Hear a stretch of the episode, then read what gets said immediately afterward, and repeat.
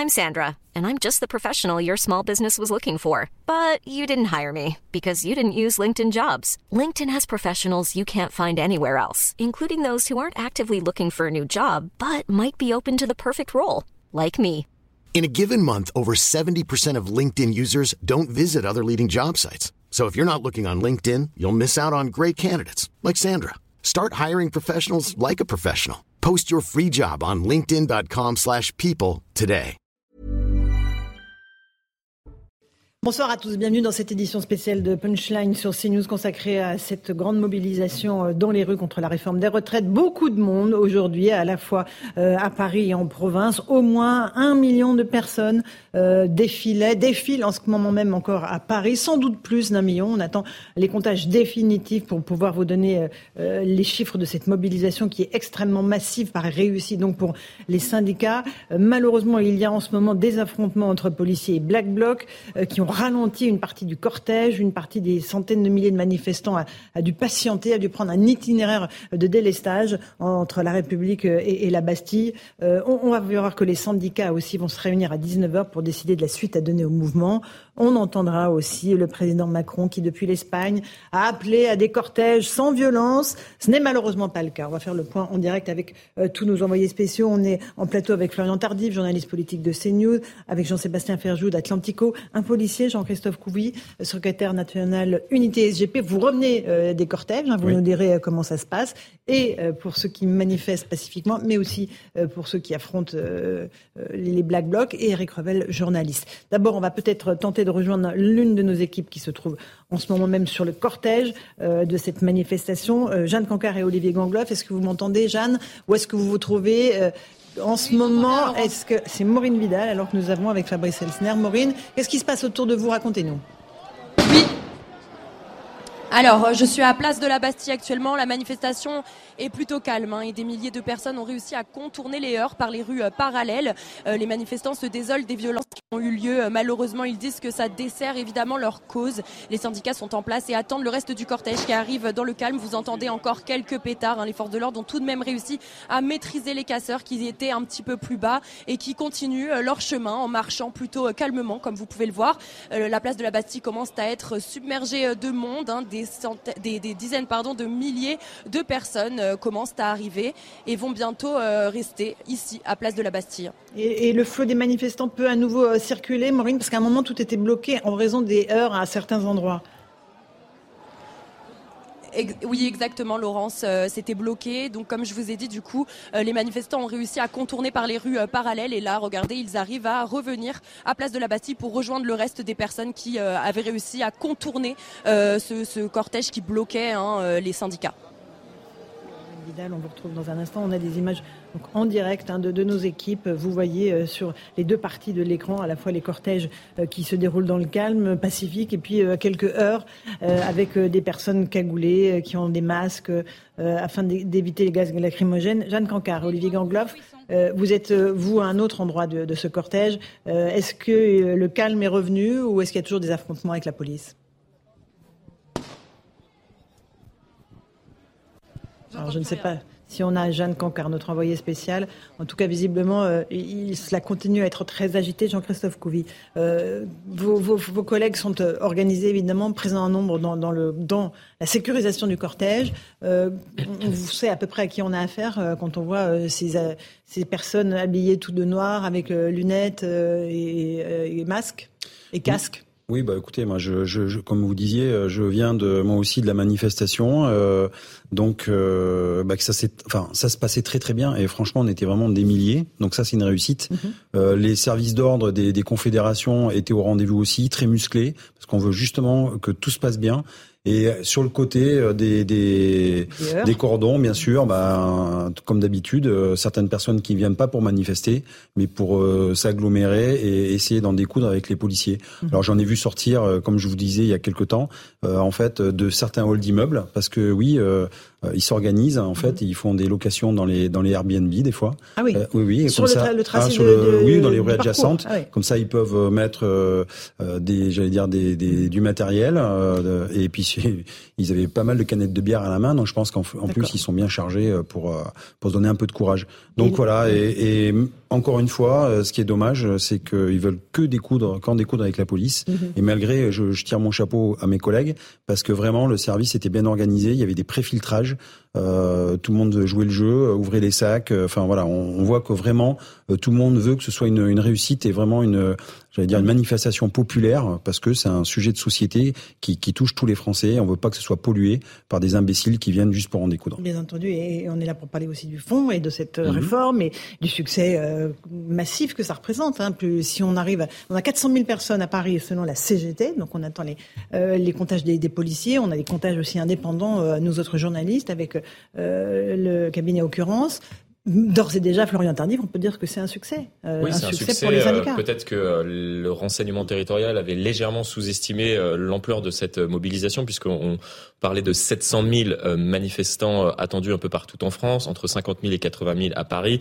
Visiblement, compte tenu des images, même si nous n'avons toujours pas pour l'heure les, les, chiffres qui nous proviennent du ministère de, de l'Intérieur, afin de faire le, le, ratio entre ceux du ministère de l'Intérieur et ceux des, des syndicats, on peut parler d'ores et déjà d'une mobilisation euh, importante, massive contre cette réforme euh, des retraites. Après, euh, très brièvement, pour revenir sur sur les incidents, on s'attendait malheureusement à ce type d'image dans l'entourage du ministre de l'Intérieur, compte tenu de du renseignement territorial qui prévoyait entre 200 et 400, il me semble, éléments radicaux. On m'expliquait il y a déjà plusieurs jours, malheureusement, il y aura des mauvaises images lors de cette mmh. manifestation. C'est ce que c'est ce qu'on me disait. Et dans la guerre de l'opinion, on a mm. très bien compris que cela jouait non pas pour les manifestants, mais pour le gouvernement, puisque ce sont de mauvaises images et l'opinion peut basculer. Pour l'instant, l'opinion est contre cette réforme des retraites. Majoritairement contre, absolument. Avec ce genre d'image, cela peut basculer. On a toujours ces images en direct, euh, à la fois de la place de la Bastille que vous voyez à gauche, où les manifestants commencent à arriver, euh, comme nous le disait Maureen Vidal,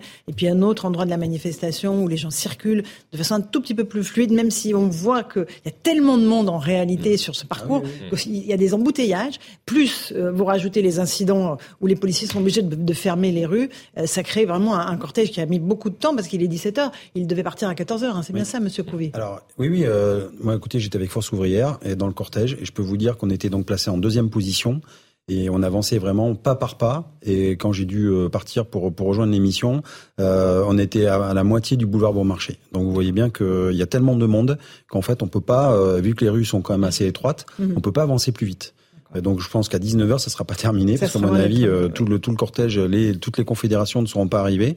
Euh, et, et, effectivement, je suis passé par Bastille et j'ai vu qu'il y avait déjà des milliers de personnes qui attendaient les cortèges. Donc en fait, qui sont affiliés à aucune confédération, mais qui sont aussi dans la rue et qui attendaient, notamment à l'Opéra de Paris, euh, où il y avait déjà des, des, des, banderoles et on voyait quelques individus qui préparaient un petit peu justement euh, la chienlit. Quoi. Voilà, désolé et, de le dire, et on sait que dès que la nuit tombe, évidemment, ça bah, donne des ailes à ces casseurs, parce que voilà, ils peuvent espérer passer entre les malles du filet. Du filet. Sandra Buisson du service police-justice de CNews est avec nous.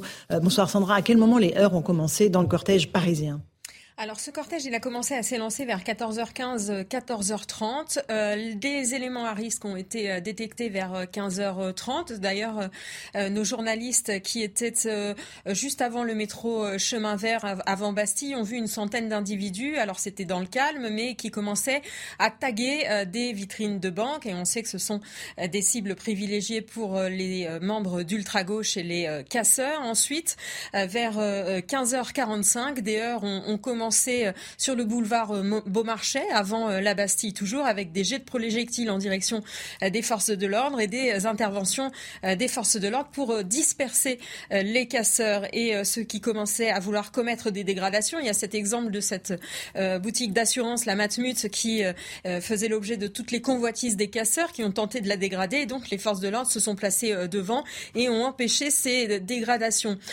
nouvelle, ensuite, la tension est, est il y a eu un nouvel épisode d'échauffourée vers 16h30. Là encore, intervention euh, des forces de l'ordre pour disperser et empêcher la constitution de, euh, en black bloc des euh, individus. Et puis là, vous le voyez sur les images, eh bien, le cortège a repris son cours. la tête de la manifestation est arrivée à Bastille depuis un, bon moment et le cortège, normalement, a pu se reconstituer en un seul morceau.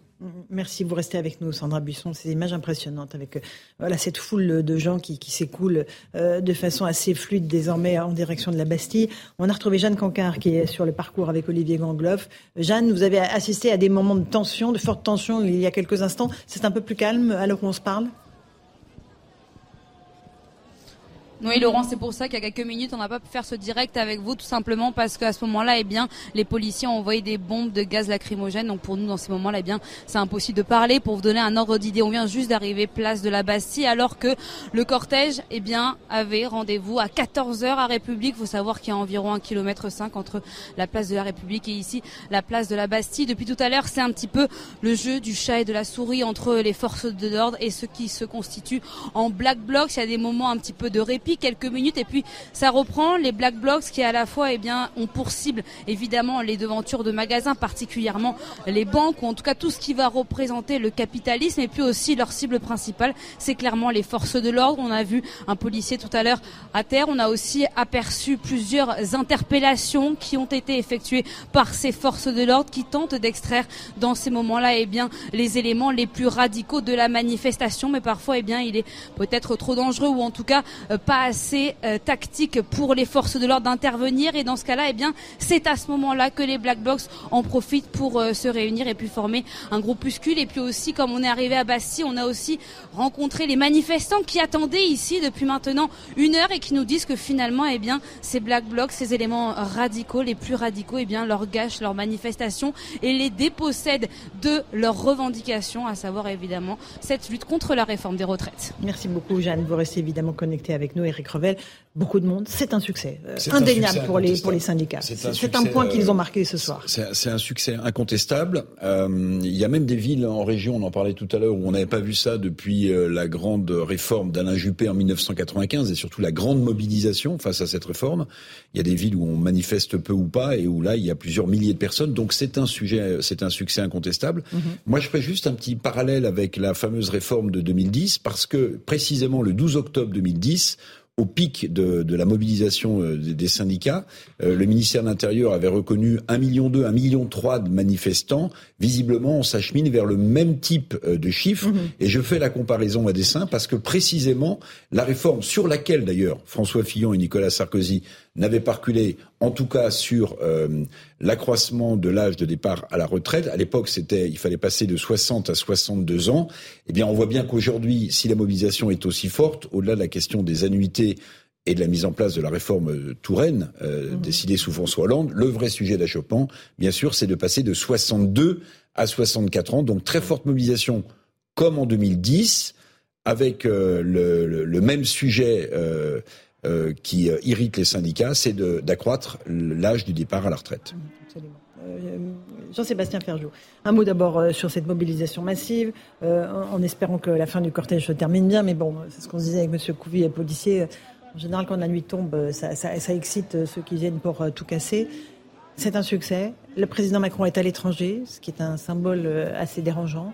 Il est en Espagne, il appelle à des cortèges non violents. Euh, est-ce une maladresse? Est-ce une erreur? Aurait-il dû rester dans son pays? D'appeler à des cortèges non violents, non, ça, mais effectivement, ce choix, ce choix en termes de communication politique est assez étonnant. C'est un petit côté cause toujours. Hmm. Évidemment. Euh, et, euh, et c'est vrai que ça entre en résonance avec une forme de mépris social dont a souvent été accusé Emmanuel Macron. Donc je suis pas certain que ce soit très habile de l'avoir géré euh, de, de cette manière-là, aussi ostensiblement, parce que même si il y a un traité en négociation, en cours de négociation avec l'Allemagne, comme on a des traités avec le traité de l'Élysée avec mm-hmm. avec l'Espagne, pardon, comme on a celui de l'Élysée avec l'Allemagne ou celui du Quirinal avec l'Italie, il y avait certainement moyen de négocier avec les Espagnols décalage euh, si le sommet était organisé. C'est voulu. non, non, mais bien sûr. le président a maintenu, euh, évidemment. Euh, mais, mais je crois que le message. La date avait été fixée par les Espagnols, puisque ce sont les Espagnols qui organisent ce sommet franco-espagnol, et que, mm, enfin, on a tenté de s'excuser dans l'entourage du chef de l'État après, est-ce que c'est vrai, est-ce que c'est est-ce que c'est faux, en, nous expliquant qu'il n'était pas possible de décaler euh, la date. Est-ce que euh, si il y avait possibilité de décaler la date, c'était à la discrétion des Espagnols. Après, bah, moi, je pense que ça rentre dans la stratégie de dire on est serein, on ne redoute pas la rue, euh, voilà que l'Élysée déploie depuis quelques jours. Hein. C'est ce que vous nous disiez, Jean-Sébastien Ferjou et Eric. Peut-être pas forcément seulement on ne la redoute pas, mais on ne s'y intéresse pas. Non plus. C'est-à-dire, on mise uniquement sur le processus parlementaire, ce qui est normal, en tout cas, de respecter le processus parlementaire euh, dans une démocratie représentative. Sauf que, bien sûr, c'est aussi absurde d'ignorer une émotion si elle est très large euh, dans le pays. Et on voit bien que quoi qu'il en soit, parce que je ne crois pas que les images de débordement, sauf à ce que vraiment ils prennent une ampleur euh, extrêmement importante ce soir, les Français en ont pris l'habitude aussi. Je pense qu'ils sont capables de faire la distinction quand même entre le nombre de manifestants pacifiques et euh, quelques, on n'est pas dans une phase ah euh, de, de, violence euh, aiguë euh, des, des, gilets jaunes. Donc je pense que sur la première manche, en termes de bataille de l'opinion, elle est clairement perdue par le gouvernement. Mmh. Eric Deux remarques sur le déplacement du, du chef de l'État d'une partie de son gouvernement en Espagne le jour de cette mobilisation massive. La première, bon, c'est pas la première fois, mais lors de son premier déplacement en 2017 à Berlin, le chef de l'État avait expliqué qu'il ne ferait jamais de politique nationale lorsqu'il était à l'étranger. Alors c'est pas la première fois qu'il revient sur sa mm. promesse,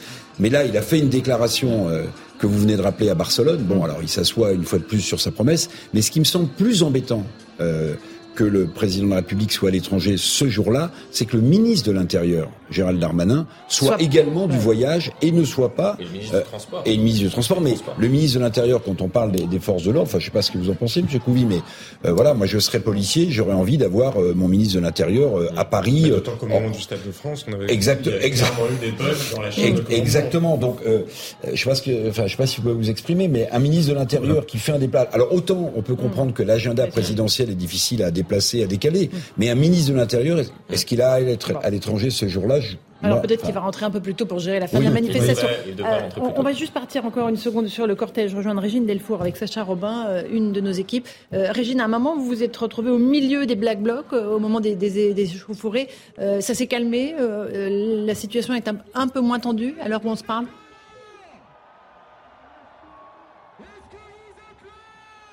Alors, je ne sais pas si on va retrouver euh, Régine Delfour. C'est vrai que les communications sont compliquées avec euh, le cortège où il y a énormément de monde. Euh, on, est Jean-Christophe Couillard. Alors, on entend l'ambiance hein, qu'il y a à la Bastille et c'est important parce que voilà, c'est ça aussi le direct. On, est sur des chiffres de plus d'un million de manifestations mmh. hors Paris à 17 h hein, selon les sources policières aux journalistes. voilà, on, on, est sur un phénomène massif là. Oui, en fait, je voulais, je voulais euh, justement faire un petit focus là-dessus parce que c'est vrai qu'on est, on a les yeux rivés sur Paris. Mais en fait, la France, c'est pas que Paris et il faut sortir de là. Et moi, quand je vois des villes on de est province, on est tous des provinciaux. Hein. je suis provincial, moi, voilà. Mais quand je vois des, des, des, oui, on est tous des provinciaux, on travaille tous à Paris. Mais, mais, quand on, mais, mais quand on regarde un petit peu, euh, voilà, j'ai des chiffres qui montent. Euh, on en parlait tout à l'heure, 9000 personnes à Angoulême, 10 000 personnes à La Rochelle, plus de 6, plus de 6500 personnes à Périgueux. Euh, on a des, des, mais toutes les villes comme ça, moyenne 17, 1700 amendes, même Mende, je veux dire on voit que c'est une réussite. On voit que les gens vont dans la rue spontanément. On voit que les gens sont, sont défendent un peu le, bah, mm. leur projet sociétal euh, mm. et que ça passera pas comme ça. Et donc, euh, une fois qu'on sort effectivement de ce focus parisien, on voit que toute la France est, concernée et que tout le monde va dans la rue pour exprimer euh, son mécontentement. Donc c'est vraiment une réussite populaire de deux en fait. Ans de, l'âge légal de départ en retraite. plus, que, l'image qui est envoyée d'un président absent mm. aujourd'hui et, actuellement à Barcelone, c'est le lexique employé et utilisé par, euh, par Emmanuel Macron depuis plusieurs jours euh, maintenant. Et j'ai noté une phrase qu'il a prononcée euh, tout à l'heure lors de son déplacement justement à Barcelone. Il parle de réforme juste et responsable. Sous-entendu que ceux qui contestent cette réforme sont des personnes irresponsables. Et irresponsable, c'est également le terme qu'il avait utilisé il y a deux jours en petit comité lorsqu'il disait qu'il ne croyait pas à la victoire de l'irresponsabilité. C'est malheureux, d'autant plus que depuis le, le, début de, de son premier quinquennat et maintenant de, de son second, on l'a souvent accusé de, de, mépriser une partie de la population et je pense qu'il faut faire attention à cela et, il pourrait ajouter un peu de, de l'huile sur le feu en, en, utilisant ce, ce terme-là. C'est à la fois malheureux en termes de communication, mais aussi très révélateur de la nature du macronisme et peut-être mm. aussi de l'erreur historique d'appréciation de l'état de la société française. Parce que effectivement, c'est une rhétorique qui est très présente. Hein. Clément Beaune disant de la dernière présidentielle que ça allait être la lutte entre les raisonnables mm. et les autres. Qu'est-ce qu'il y a derrière? C'est ce qu'on a appelé le fameux cercle de la raison mais précisément, nous ne sommes ni en 2010 ni en 1995. Le cercle de la raison et les promesses qui l'ont accompagné, euh, que ce soit sur la mondialisation, sur un certain nombre de réformes sociales, d'organisation de l'État français, elles étaient censées justement pérenniser le modèle social français. Sauf que tout le monde a sous les yeux ces échecs absolus et ne pas entendre cette inquiétude-là de la part des Français et se focaliser sur d'un côté il y aurait les responsables, de l'autre euh, les irresponsables, les raisonnables, les déraisonnables, c'est précisément, je pense, vraiment ne pas comprendre, ne pas mesurer l'angoisse, l'inquiétude des Français, y compris de gens qui n'ont rien à voir avec le fond idéologique de la CGT. Il est 17h18 si vous nous rejoignez en direct sur CNews avec ces images de la manifestation à Paris contre la réforme des retraites. Énormément de monde, on parle de plus de 400 000 personnes uniquement dans la capitale, ce sont les chiffres de la CGT et on le voit à l'œil nu, les rues euh, qui mènent à la Bastille qui est le point euh, où vont arriver euh, tous les manifestants sont absolument bondés de monde. Il y a eu des incidents sporadiques avec des black blocs euh, pendant deux moments euh, très précis. On verra avec Sandra Buisson à quel moment. On verra aussi la technique des policiers parce qu'ils ont réussi à circonscrire très très rapidement euh, ces débordements violents. Est-ce que Sandra Buisson est avec nous? Il y a eu deux moments où, où, la situation a été très tendue, c'est ça Sandra? Oui, la situation a été tendue vers 15h45 et ensuite vers 16h30, donc des pics de tension avec des casseurs qui ont voulu passer à l'action au niveau du boulevard Beaumarchais quelques centaines de mètres avant euh, Bastille. Et effectivement, pendant un moment, euh, le cortège a été coupé en deux entre la tête du cortège qui avançait vers Bastille et puis le reste du cortège euh, qui était encore pour certains à République ou derrière ce cet endroit où il y a eu beaucoup de tensions avec des tentatives de dégradation, notamment d'une boutique d'assurance. Les ports de l'ordre sont intervenus pour mettre fin aux dégradations et aux tentatives de constitution en black bloc. Ce sont les deux épisodes de tension qu'ont connu cette manifestation. Hors de cela, la manifestation s'est bien passée. Le cortège, euh, on l'a montré euh, tout au long même des heures euh, sur la moitié droite ou gauche de notre écran. Le reste de la manifestation se passait très bien, hormis ces deux points de tension au même endroit à, on va dire, trois quarts d'heure d'écart. Et Sandra, vous me confirmez que la tête du cortège est en approche de la place de la Bastille. C'est-à-dire qu'il est parti à 14 heures, hein, le, cortège. C'est très proche. Et vous imaginez le monde qu'il a, voilà, le Alors, monde pour vous, pour vous donner une idée du monde qu'il y a, c'est qu'il a fallu euh, activer le deuxième itinéraire qui avait été prévu en amont euh, dans les discussions entre les syndicats et, euh, la préfecture de police. Un itinéraire en quelque sorte bis avait été prévu au cas où il y ait une affluence trop importante. Et eh bien cet itinéraire, il a été activé parce qu'il y avait trop de monde sur l'itinéraire principal. Et donc maintenant, les deux cortèges se rejoignent au niveau de Bastille et la tête est arrivée à Nation. Avec pour l'instant pas de nouveaux incidents, Sandra.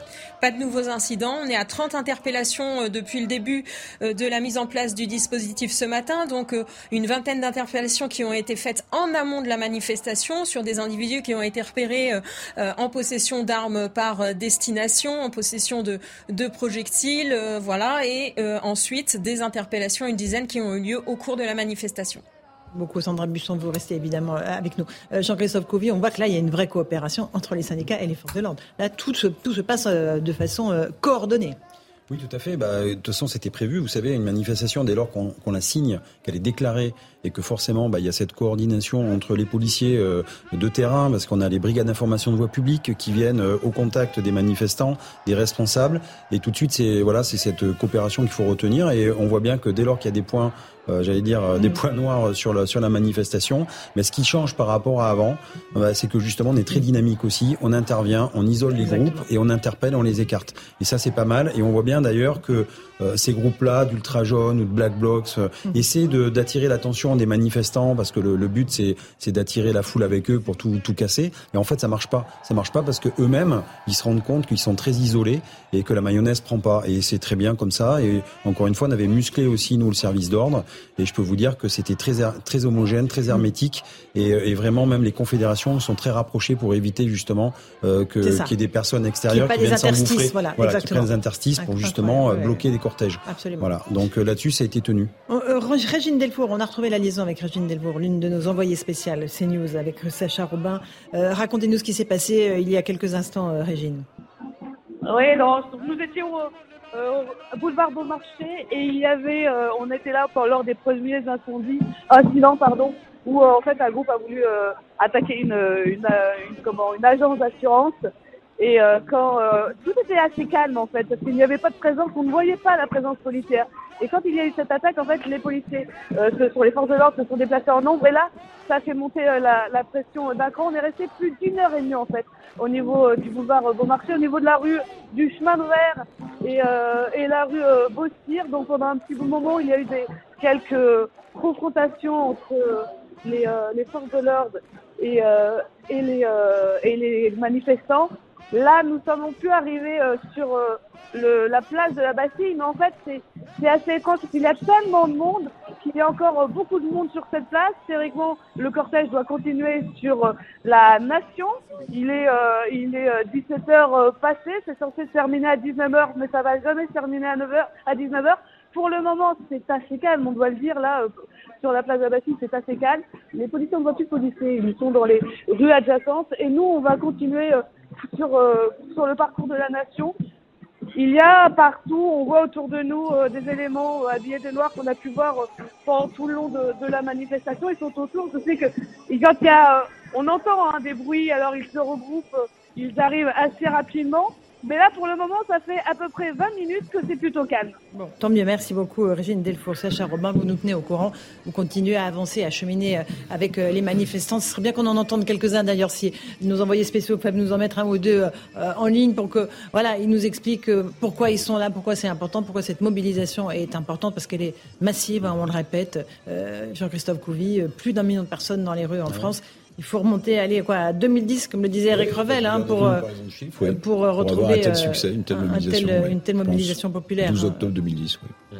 Jean-Christophe. Bah, écoutez, aujourd'hui, le, mot d'ordre, c'était pas juste que de se compter. L'idée, c'est pas aller dans la manif, manger des merguez et se, compter et, et, et qu'après on nous dise on a tant de personnes. Non, c'est de faire avancer les choses, c'est de remettre la négociation sur la table, faire bouger les lignes. Et je pense que là, c'est une réussite par rapport à, à, cette, cette, cette énorme manifestation.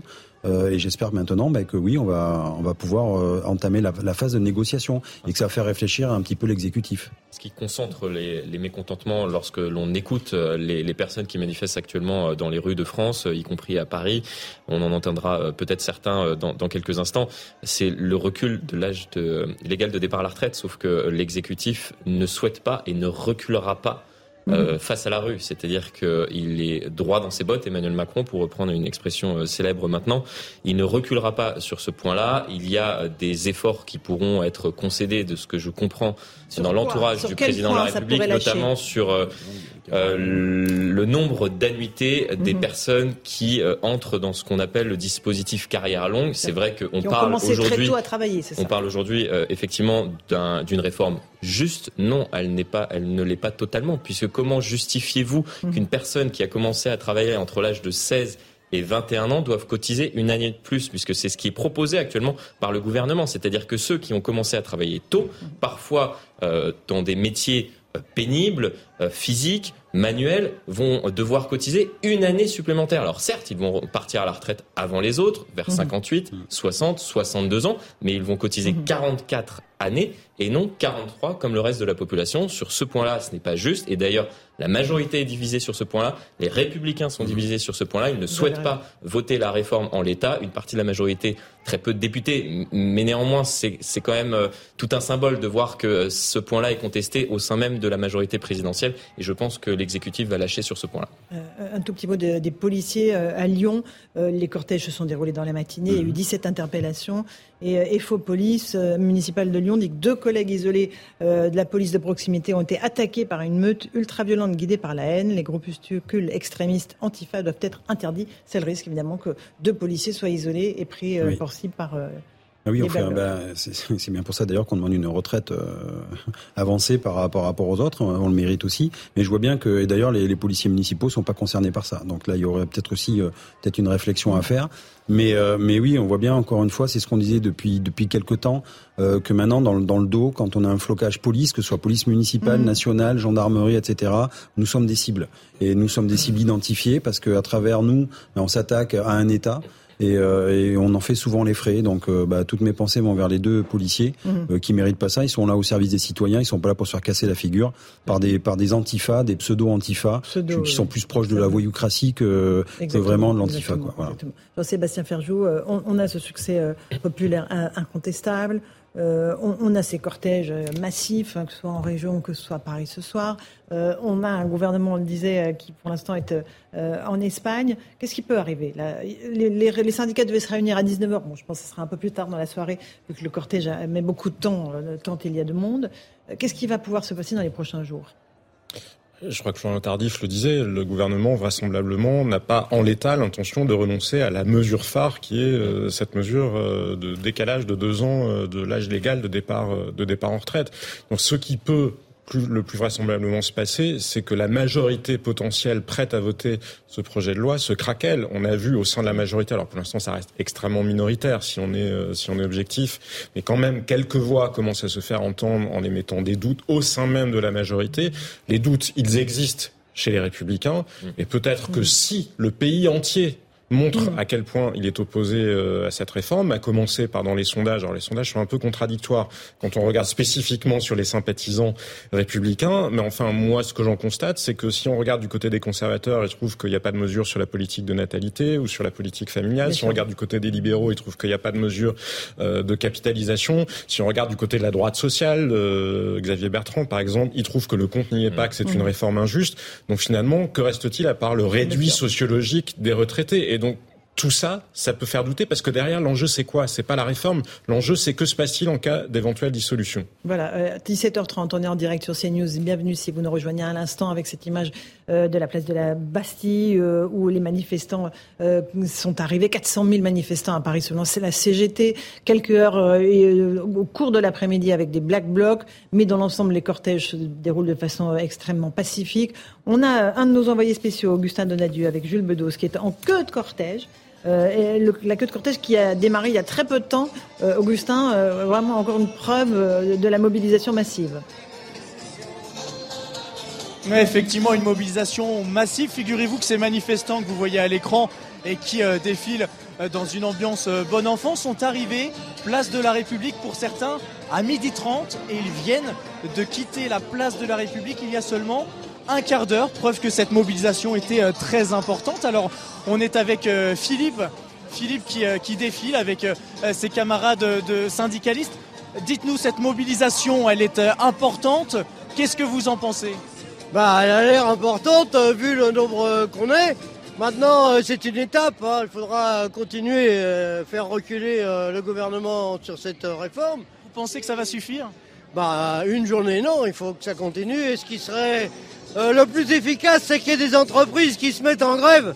Parce qu'il n'y a que quand on se met en grève et qu'on prend les patrons euh, au portefeuille, où là, le patronat pourrait dire au gouvernement arrêtez un peu vos attaques. Parce que la, réforme des retraites, c'est une des attaques. Et à la hausse des prix, tous les patrons qui augmentent les prix et nos salaires qui ne suivent pas. Il y a eu l'attaque contre les chômeurs il y a tout un tas de, choses qui font que c'est l'ensemble du patronat qui nous mène la guerre. Alors nous les travailleurs, il faut qu'on s'unisse comme aujourd'hui. Vous appelez à une mobilisation plus forte. Vous appelez à une mobilisation plus forte. Bah, c'est-à-dire on est pour une mobilisation qui aille jusqu'à la victoire, c'est-à-dire jusqu'à la grève générale, je vous dirais. Avec la grève générale, au moins on pourrait discuter là. Un mot, Philippe, sur les tensions à l'avant du cortège. Le cortège, ah, l'avant du cortège est très loin d'ici. Il y a des tensions avec les forces de l'ordre. Qu'est-ce que vous en pensez? Ah bah c'est toujours pareil. Euh, et bientôt, s'il y a 50 000 ou 100 000 manifestants, il suffit qu'il y ait 300 ou 400 black blocs, comme vous les appelez. Et puis euh, les, médias, hélas, ils vont montrer les 300 black blocs, ils vont pas montrer les, 200 000 manifestants. Et la preuve que si, parce qu'on est avec vous. Merci hein beaucoup, Philippe. Hein Merci beaucoup. En tout cas, ici, euh, en queue de cortège, tout se passe euh, pour le mieux. Comme je vous l'ai dit, ils ont quitté la place de la République il y a un quart d'heure. Les services de nettoyage étaient au travail pour remettre en ordre cette place de la République et on, continue à suivre donc ce long cortège jusqu'à la place de la Nation. Merci beaucoup, Augustin Donadieu. Effectivement, on montre évidemment tous ces cortèges pacifiques avec ces militants syndicalistes, sans doute d'autres mm. pas du tout syndiqués, mais qui viennent dire non à la réforme des retraites, euh, une réforme des retraites que le président Macron, depuis Barcelone, euh, juge démocratiquement validée, tout simplement parce qu'il a été élu sur ce programme. Or voilà, la rue se mobilise et le, mot a été lâché par euh, ce militant CGT qu'on vient d'entendre, interrogé par Augustin Donadieu. Grève générale. Là, on n'est pas sur une grève générale, on est sur une journée de grève plus une autre journée de grève peut-être la semaine prochaine. On verra la suite euh, qui sera donnée au, mouvement.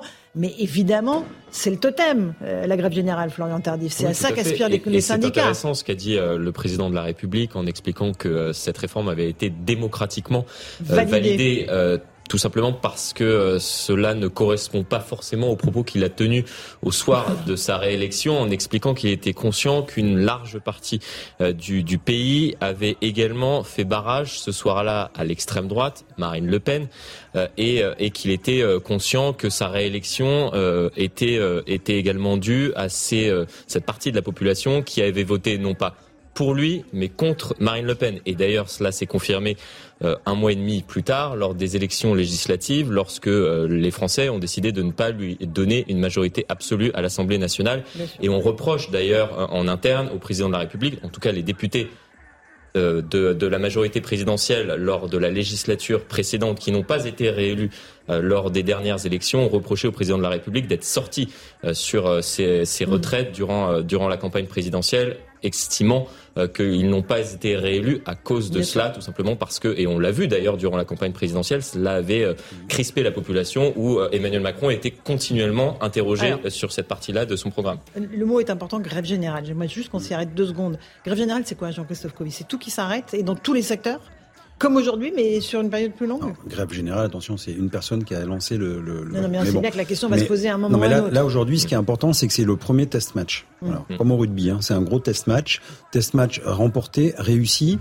Euh, maintenant, euh, encore une fois, il va falloir sortir du débat manichéen. Il y a les justes et les injustes. Hein, euh, dans quel camp je me trouve dans ces, On voit bien que c'est tous les Français qui sont dans la rue. Tous les Français sont concernés par ça et rejettent massivement le plan que nous propose le gouvernement. Voilà. Donc, euh, soit et, et, et c'est quand même dommage dans ce pays qu'on puisse toujours arriver et qu'on fasse bouger les choses qu'en faisant des grèves. C'est-à-dire qu'en amont, on pourrait quand même aussi écouter un petit peu les corps intermédiaires, on pourrait faire des négociations, on pourrait écouter des spécialistes et on pourrait faire, j'allais dire, travailler ensemble, en commun, pour avoir un projet fiable. Or, on voit que c'est que des postures et que des postures politiques, on veut pas en démordre parce que on veut imposer son autorité. ben voilà. J'ai jamais vu Alors, une réforme des retraites qui passait comme une lettre à la poste. Hein. Jamais, hein. dans ce pays, il n'y a jamais ben, une bonne réforme des retraites ouais. pour les syndicats, quand même. Hein. Non, mais écoutez, alors moi je suis on est passé des 65 aux, aux 60 ans. Ah oui, euh, alors quand on est passé des 65 aux 60 ans avec François Mitterrand, oui, euh, là, qui est, qui est l'erreur originelle. Euh, là, effectivement, les syndicats sont pas descendus dans la rue, mais j'ai jamais vu une réforme mm. des retraites euh, qui, euh, qui trouve grâce aux yeux des, mm. des, des, des syndicalistes. Pour une raison très simple, c'est que c'est un peu comme la fiscalité, si vous voulez, hein, les réformes des retraites. J'ose cette comparaison, c'est-à-dire que, vous savez, il y a le gouvernement, il lutte contre les niches fiscales qui permet d'avoir des avantages mm. fiscaux. Le problème de, des niches fiscales, comme on dit, c'est qu'il y a toujours un chien dans la niche fiscale. Il y a toujours quelqu'un qui dit non, non, mais si vous supprimez ma niche fiscale, là, mm. quand on vous entend, et on l'entend, le, métier de policier, c'est un métier pénible, évidemment, mm. mais en réalité, il y a, il y a des tas, puisqu'on parlait de la, la, la, question sur laquelle le gouvernement pourrait lâcher, qui est la pénibilité ou euh, les, les, carrières longues, mais en fait, la plupart des métiers euh, en France, euh, à tort ou à raison, à raison pour les policiers, je veux bien l'admettre, bah, ils estiment que leur métier euh, est, est, extrêmement pénible. Sûr, à mon avis, c'est pas cette mobilisation du jour, pardon, Jean-Sébastien, qui fera plier euh, le gouvernement. Elle était attendue, elle est au-delà de massive, mais elle était attendue. C'est deux choses, à mon avis, et je rejoins peut-être ce que disait le manifestant tout à l'heure sur deux points. Le premier, c'est que c'est, ça va dépendre de la durée, mm-hmm. et la deuxième, ça va dépendre, oui, effectivement, si le secteur privé et rentre privé, ou pas dans la danse. Ça, c'est déterminant. Si ça dure peu et que le privé ne rentre pas, alors il n'y aura pas de pression sur le, sur le gouvernement. En 2010, ça a duré presque deux mois, hein, les grèves perlées, les mouvements sociaux, et finalement, ni Fillon ni Sarkozy n'ont reculé sur l'âge de départ Alors, à la retraite. Monsieur Couvi, policier, et après je passe la parole à Jean-Sébastien Juste effectivement, euh, euh, là, il n'y a pas que des fonctionnaires dans la rue, hein, il y a des gens du privé aussi quand même. Hein, euh, bon, mais après, euh, après, vous savez, moi, je suis, voilà, je suis rentré dans l'administration en 1998. Et je faisais le bilan tout à l'heure. à l'époque, il fallait cotiser 37 ans et demi. Là, on arrive maintenant euh, donc à 43 ans de cotisation, parce que c'est ça. Donc en, en, moins, en moins de 25 ans, on a pris déjà 5 ans et demi de hmm. travail supplémentaire et on nous dit oui mais, c'est normal parce que de vie sur la même voilà mais l'espérance de vie elle stagne en fait. Et elle va même réduire. si vous regardez depuis de, 1998 non. et, et depuis 2008 depuis 1998 on gagne quasiment un trimestre.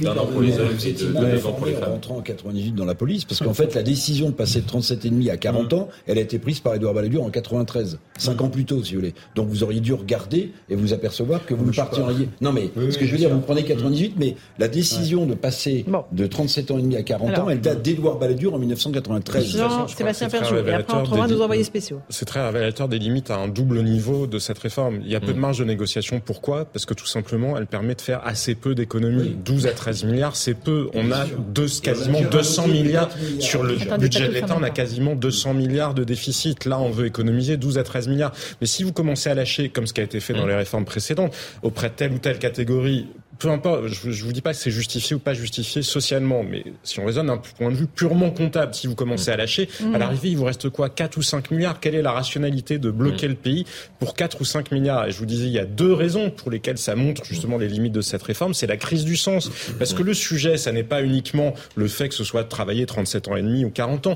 c'est travailler dans quelles conditions, c'est dans quel monde nous projetons-nous? Et ça, le gouvernement est totalement à passer à côté. Il a tenu un argumentaire strictement comptable et il n'a rien dit mmh. sur qu'est-ce que ça fait d'aller vers une économie de la connaissance, qu'est-ce que ça fait d'aller vers une économie dans une société qui est justement plus dure, plus violente, plus dangereuse? Alors ça a un impact sur les enseignants, ça a un impact sur les policiers. Ça. Toutes ces questions-là, elles sont totalement ignorées. On dit juste ah ben oui, il y a le rapport entre les actifs et les retraités qui est déséquilibré, mais tout le monde est d'accord sur ce constat-là. En revanche, quelles sont les solutions qu'on peut y apporter pour que les Français y retrouvent du sens? Malheureusement, nous sommes en train de payer le fait qu'il n'y a pas eu de campagne présidentielle et que Emmanuel Macron va accrocher cette réforme-là comme badge d'honneur au revers de son veston. Mais euh, je ne crois pas que ça contribuera à apaiser le malaise démocratique qu'il y a dans le pays. 17h39, on est en direct sur CNews si vous nous rejoignez à l'instant pour cette journée de mobilisation contre la réforme des retraites. Sandra Buisson du service police-justice de CNews est avec nous. Euh, Sandra, nous n'avons pas de chiffres définitifs de la notamment à Paris. Euh, la CGT annonce 400 000 personnes dans les cortèges. Est-ce qu'on a d'autres chiffres pour recouper ces informations? Non, c'est trop tôt. Les chiffres euh, officiels du ministère de l'Intérieur euh, tombent vers 18-19 heures. Donc pour l'instant, il est trop tôt pour le savoir au niveau euh, parisien. En revanche, on a quelques chiffres au niveau des régions avec des cortèges plus fournis que ce qu'avaient prédit les renseignements selon nos informations un peu plus tôt dans la semaine. Et sur les côtés dispositifs sécurité, il y a eu deux épisodes de violence à 15h45, 16h30 qui ont été rapidement circonscrits. Sandra oui, effectivement, et c'était au même niveau de la manifestation. La tête de cortège était arrivée à Bastille, le, reste du cortège euh, partait de, République, et puis ça s'est euh, coupé au niveau du boulevard Beaumarchais à quelques centaines de mètres de Bastille, parce que euh, des casseurs ont voulu passer à l'action, tenter de dégrader. Il y a eu notamment cette, cette façade d'assurance que, les casseurs ont tenté de dégrader et les policiers sont interposés. Il y a eu des interpellations, une dizaine au moment de, de ces différents différentes tensions, mais c'était vraiment localisé en un endroit du cortège et le reste du cortège, eh bien, euh, s'est poursuivi euh, dans le calme. Il y a eu juste un moment d'arrêt au moment de ces tensions, et puis ensuite le cortège a pu euh, reprendre et se rassembler au niveau de Bastille. La tête du cortège est maintenant arrivée à Nation depuis une demi-heure. Merci beaucoup Sandra Busson pour ces précisions. On voit que la nuit tombe peu à peu, évidemment, sur le cortège à Paris. La pluie tombe.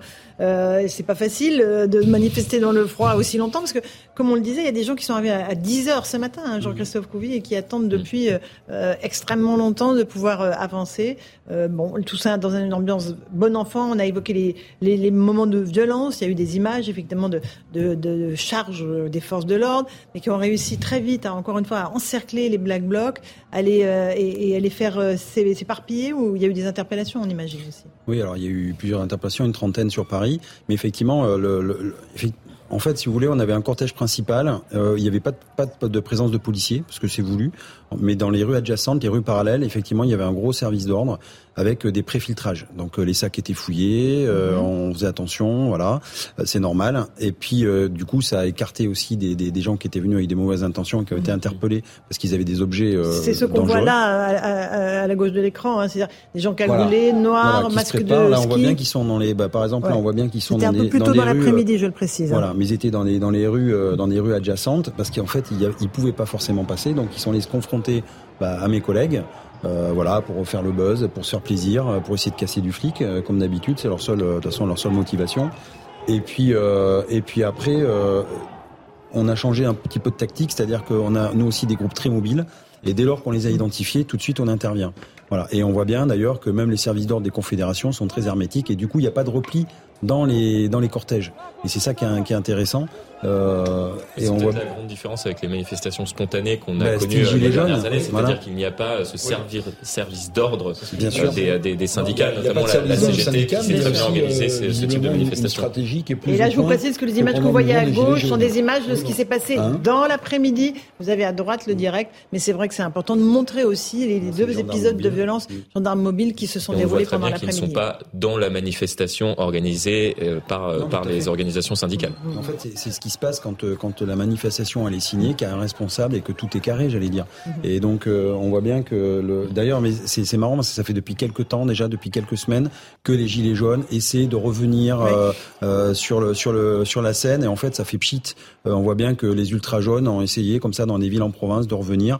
il y avait même une campagne de publicité, on revient, c'est nous, coucou, etc. La revanche, mais non, ça n'a pas marché. Mhm. Et donc là, bah, c'est un peu leur baroud d'honneur pour exister. Mais encore une fois, quand il n'y a pas de leader et qu'il n'y a pas de courant, j'allais dire, qui peut remonter ou descendre et de fluidité, bah ça, bah à un moment donné, en fait, chacun il va de sa propre sa propre revendication et c'est c'est le bazar organisé. Mmh. Donc l'avantage effectivement d'avoir des confédérations. D'ailleurs, je je tire aussi mon chapeau à toutes les confédérations qui sont en intersyndical au complet. C'est mhm. bien la première fois depuis très très longtemps que tout le monde est sur la même longueur d'onde.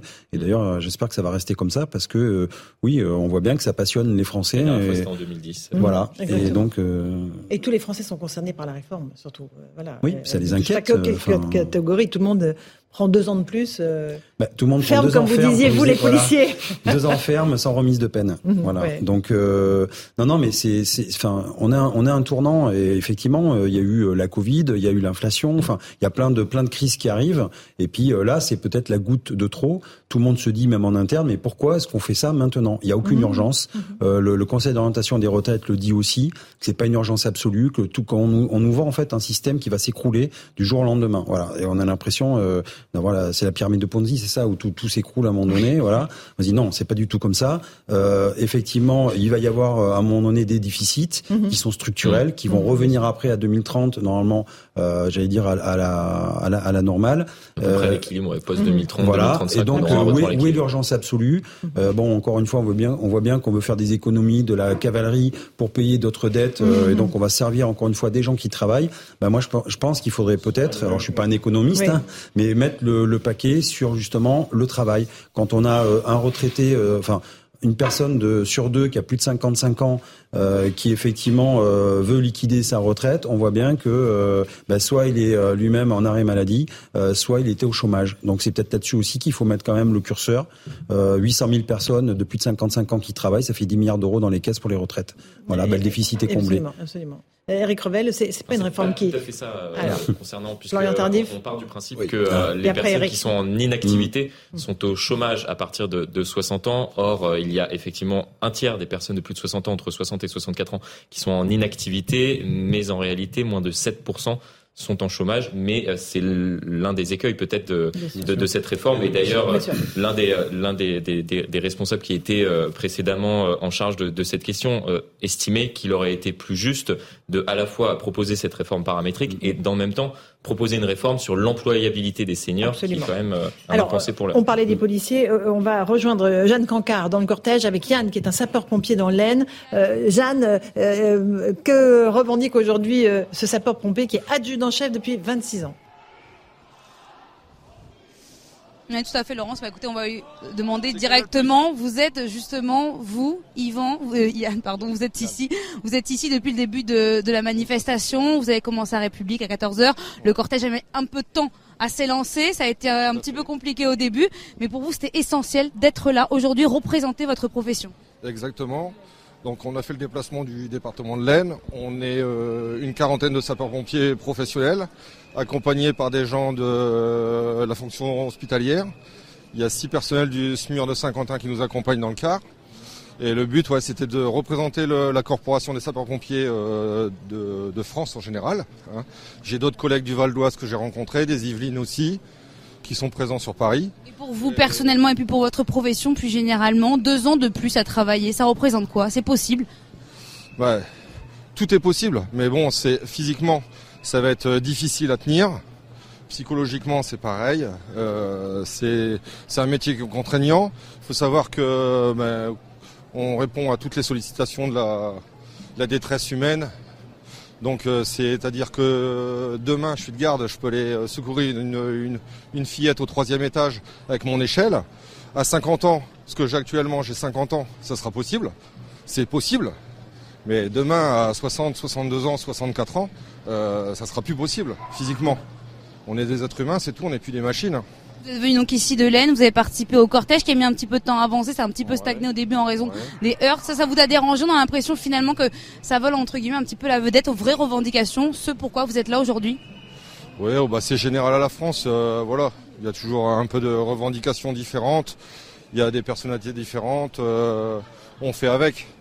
Euh, oui, il y a eu des heures avec les forces de l'ordre, voilà. Et la mobilisation a été là? Ouais, la mobilisation est là, il y a du monde, dans la bonne ambiance en général, c'est sympa. Merci beaucoup. Merci euh, Jeanne Cancard avec Olivier Gangloff sur le parcours de cette manifestation. La tête de cortège qui a emprunté l'itinéraire bis est arrivé place de la Nation, Jean-Christophe Couvi. Mm. Les policiers avaient prévu qu'il y aurait peut-être une influence importante. Il y avait donc des itinéraires bis pour éviter ben voilà, que les gens euh, s'agglutinent au même endroit avec des risques évidemment. Oui, alors c'est un, un, système de délestage, hein, c'est normal, on prévoit toujours ça parce que euh, victime du succès, bah forcément, on est obligé de prendre un itinéraire bis pour arriver à peu près à l'heure euh, de la fin de manifestation, parce qu'on a, c'est normal, on a aussi des, des, des fonctionnaires qui travaillent. Il euh, faut savoir les libérer. Ils ont d'autres missions. Euh, ils sont là depuis toute la journée, donc l'idée, voilà, c'est que tout le monde puisse repartir à peu près vers 19 h Maintenant, des prévisions avaient été faites. Alors peut-être que mes services, les services, j'allais dire de police, avaient peut-être bien fait le travail, mais peut-être mhm. qu'après on avait en communication un peu minoré pour essayer de, de, de montrer que qu'il n'y aurait pas une grande, euh, j'allais dire mobilisation. Bon, bah, la preuve en est que qu'il y a eu une grande mobilisation et, euh, et on voit bien que à 19h tout, tout ne sera pas fini. Donc euh, test match remporté. D'accord, test match, mais réunion des syndicats tout à l'heure à 19 enfin, à 19h, je pense un peu plus tard Eric Revel. Mm ils devront décider de la suite à donner au mouvement. Et là, comme ils ont un succès, euh, on va revoir ce type de journée la semaine prochaine. Oui, alors on, va être très, euh, on va être très vigilant quand même sur cette réunion des, syndicats. Euh, bon, c'est un succès indéniable. D'ailleurs, peut-être même en restant prudent, que l'autre bonne nouvelle, quand même, ça fait longtemps qu'on n'a pas vu une manifestation de cette ampleur, mais qui se déroule aussi relativement dans le mhm. calme. Il faut quand même le souligner. Ah, alors, hein. c'est dû aux forces de l'ordre, c'est du, mais c'est quand même à souligner parce que c'était aussi une des grandes craintes. Maintenant, euh, peut-être que la question qu'il faudra poser à l'intersyndicale qui se réunit à partir de 19h, c'est maintenant, euh, est-ce que euh, vous vous attendez à un amendement sur cette réforme ou bien est-ce que vous souhaitez le retrait total de la réforme? Pour l'instant, on est sur le retrait. Enfin, si j'ai bien entendu ah bah, les syndicats. Le retrait total de la réforme. Monsieur Couvi. Le recul de l'âge légal. Oui. Oui. Bah, mais en fait, encore une fois. retrait de la réforme. Oui, c'est ça. C'est les, les 64 ah ans qui, qui, qui, sont visés. C'est les dons supplémentaires. Donc on verra bien au fur et à mesure. Après, je vais parler à la place des, des, responsables syndicaux parce que ça, reste quand même une négociation. Il y a peut-être des choses, voilà, il y a peut-être des choses à obtenir. de l'âge légal de départ qui permet de financer les autres mesures proposées sur la pénibilité, sur les carrières longues. Donc effectivement, si on est-ce que 64 ans c'est le but ultime? Est-ce qu'on pourrait descendre à 63 ans? Est-ce qu'il pourrait y avoir des négociations? Enfin, tout ça, encore une fois, euh, voilà, ça va être ça va être au syndicat de d'un point de vue budgétaire de regarder. Ils ne peuvent pas descendre plus bas puisque déjà à 64 ans c'est. Oui, mais ça va être aussi peut-être un mmh. peu au gouvernement entendre aussi euh, la rue. Euh, mmh. Quand on dit la rue, euh, c'est pas des voyous, c'est des citoyens qui descendent pour défendre euh, leurs droits et exprimer leurs leurs revendications. Donc à un moment donné, faut faut sortir les bouchons peut-être qu'on a dans les oreilles et savoir aussi un petit peu prendre. autant je me pose la même question que vous, c'est-à-dire pourquoi se précipiter sur cette réforme des retraites alors qu'il y a déjà un contexte social, la réforme de l'assurance mmh. chômage, du compte personnel de formation. Maintenant, je suis d'accord, mais sur l'idée que ce régime par répartition que les syndicats veulent sauver mmh. ne peut pas continuer à à, à, vivoter ou être avec des hypothèses euh, qui permettraient peut-être en 2030 d'imaginer un retour à l'équilibre. Ce que disait Jean-Bastien, euh, Jean-Sébastien euh, est très juste. C'est-à-dire qu'aujourd'hui, si le gouvernement recule sur euh, des mesures telles que passer de 64 à 63 ans, en réalité, la marge de manœuvre de X milliards va tellement être euh, laminé qu'en réalité on ne résoudra rien. Parce que n'oubliez pas une chose, c'est qu'ici il ne s'agit pas d'une réforme du système de, par répartition. Mmh. Il s'agit de ce qu'on appelle une réforme paramétrique, c'est-à-dire en jouant sur les paramètres. C'est pas du tout la réforme systémique à laquelle d'ailleurs adhérait Laurent Berger à une époque, hein qui était une, une réforme par points. Vous voyez, on est sur en, fait que deux paramètres. Donc moi, ce qui m'inquiète beaucoup, c'est au-delà du, succès de cette mobilisation, c'est comment, euh, en, en, responsabilité, avec le budget qui est le nôtre, avec la dette qui est la nôtre, on va continuer avec un système de répartition euh, qui euh, dépense plus qu'il ne gagne. C'est une vision comptable, je suis d'accord, Jean-Sébastien, mais il y a quand même de moins en moins d'actifs par rapport à de plus en plus de retraités. C'est inévitable. Il existe. Incontestablement, le sujet, c'est l'arbitrage entre des priorités. Parce que par exemple, regardez le nombre de subventions publiques qui sont accordées à des associations dans le pays. C'est euh, entre 35 et 40 milliards. Il y a probablement des économies à faire. Le sujet, il est pourquoi ça plutôt qu'autre chose au regard de l'emploi de la tâche. Maintenant, sur le corps, moi je tiens à le rappeler parce que je suis d'accord avec vous, l'enjeu, personne ne peut le contester. Les hypothèses du corps, elles sont construites sur des, enfin sur justement les scénarios du corps sont construits sur des hypothèses qui sont invraisemblables tellement elles sont optimistes. Quand on regarde dans le passé les scénarios du corps, on n'atteint jamais les niveaux d'emploi ni les niveaux de croissance que le corps projette. de toute façon, la question des déficits. On va retourner sur les cortèges, rejoindre Augustin Donadieu et Jules Bedos. Vous êtes avec un, un manifestant, Augustin, c'est bien cela?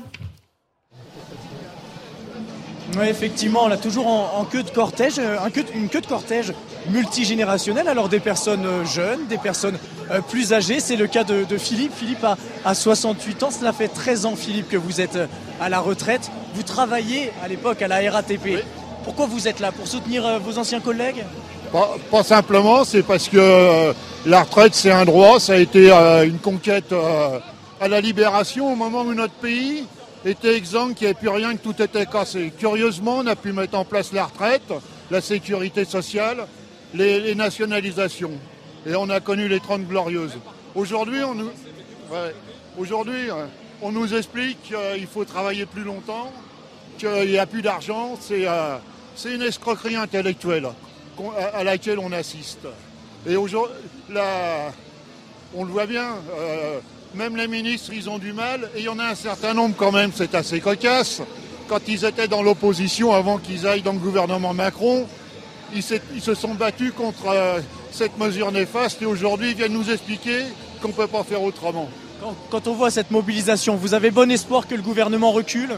Bah, L'histoire prouve que quand le monde du travail se, euh, se mobilise et qu'il est uni, ce qui n'était pas possible la veille, le devient le, jour, le lendemain. 95, 68, la libération, les grandes conquêtes sociales ont été faites parce que le monde du travail s'est mobilisé. Et c'est aujourd'hui, je pense, une première étape.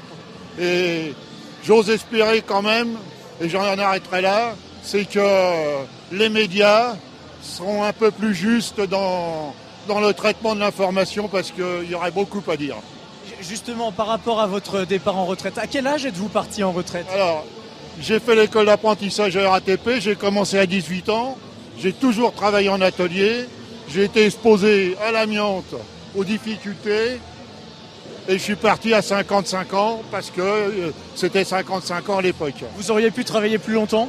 Comment? Vous auriez pu travailler plus longtemps? J'aurais pu travailler plus longtemps, mais je suis parti à 55 ans parce que mon père est décédé à 50 ans. Donc je voulais profiter de ma retraite.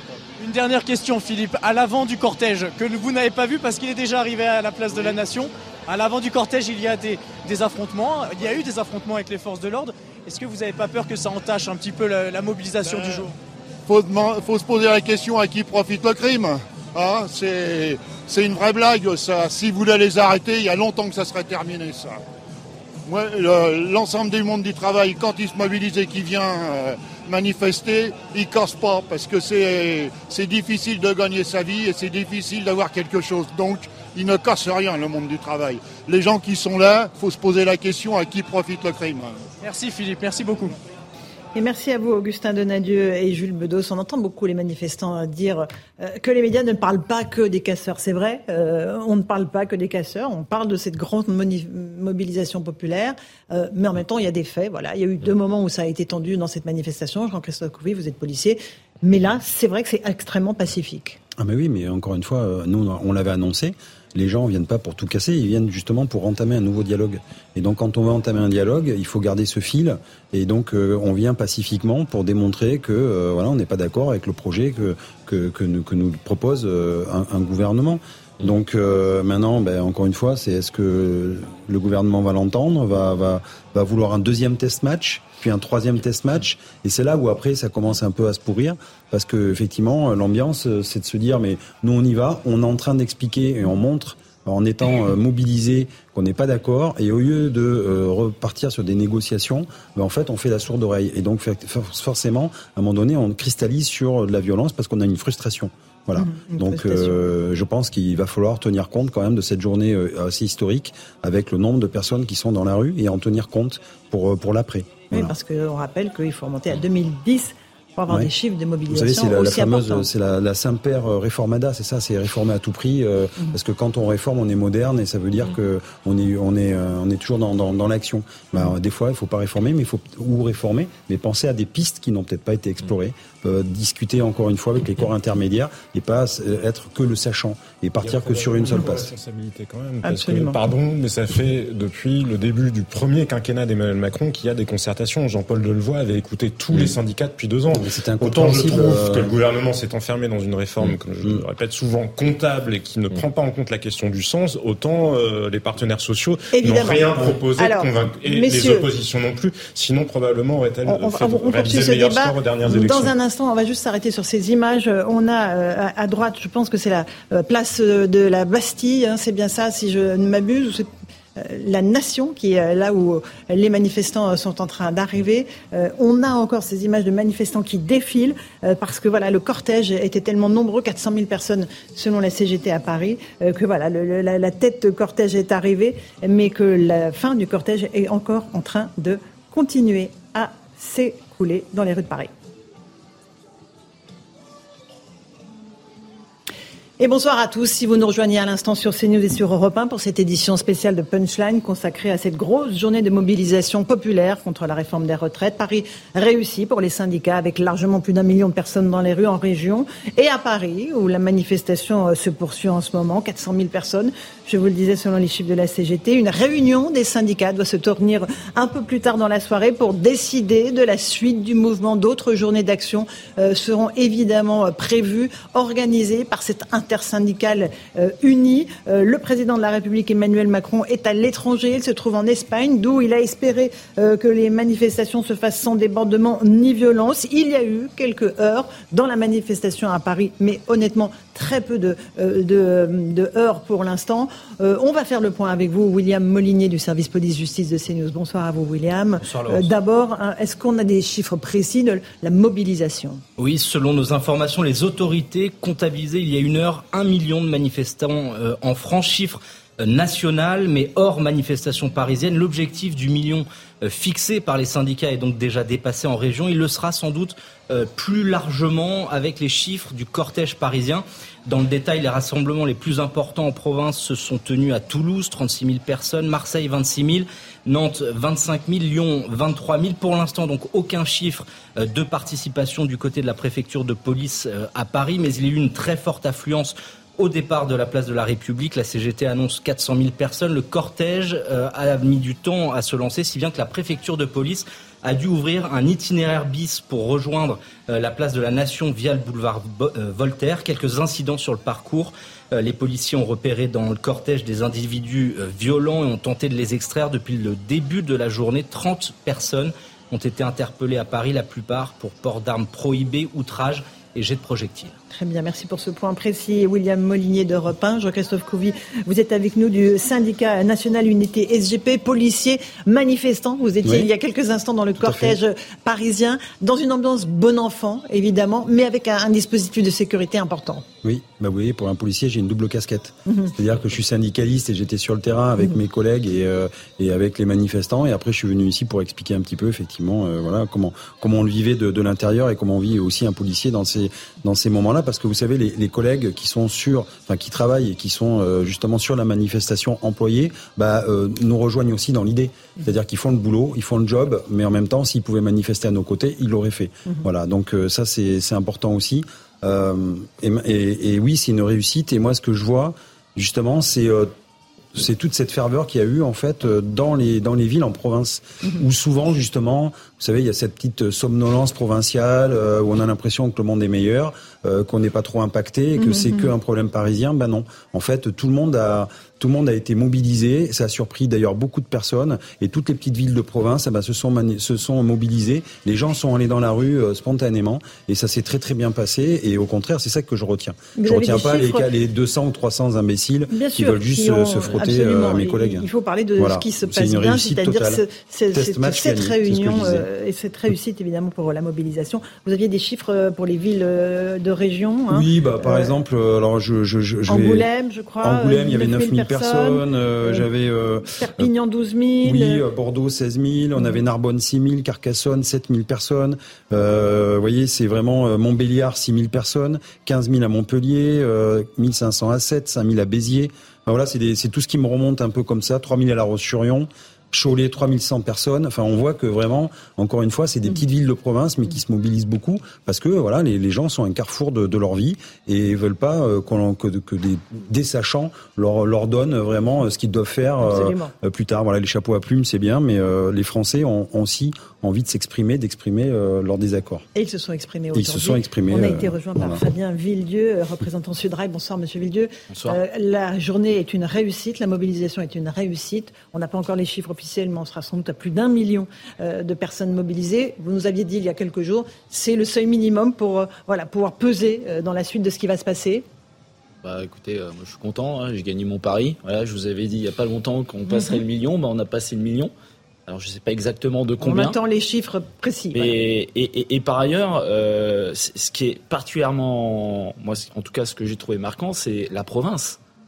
En fait, il y a énormément de sous-préfectures, de petites villes où c'est vrai, il faut dire ce qui, est, ce qui est. Il n'y a pas beaucoup de manifestations. Et quand il y a des manifestations, les copains, ils sont là à nous dire Ah, on était 200 sous la pluie, c'était terrible. Là, les gens, ils nous appellent, ils nous disent On est des milliers, quoi. On n'a jamais vu ça. Dans des petites villes, des toutes petites villes. Voilà. Alors, on aura les résultats de Paris, mais bon, c'est. Voilà. Mais c'est aussi ça. C'est un raz-de-marée, cette manifestation. Un raz-de-marée. Donc, faut l'entendre. Et comme je le disais, Peut-être que ça va se confirmer. Je pense qu'on va passer le million. Et quand je vous dis le million, chiffre police. Oui, oui, on vous va aviez passer dit le million vous chiffre police. Sur les chiffres police. Eh ben, ça veut dire quelque chose. Voilà. Mhm. On le passe pas souvent.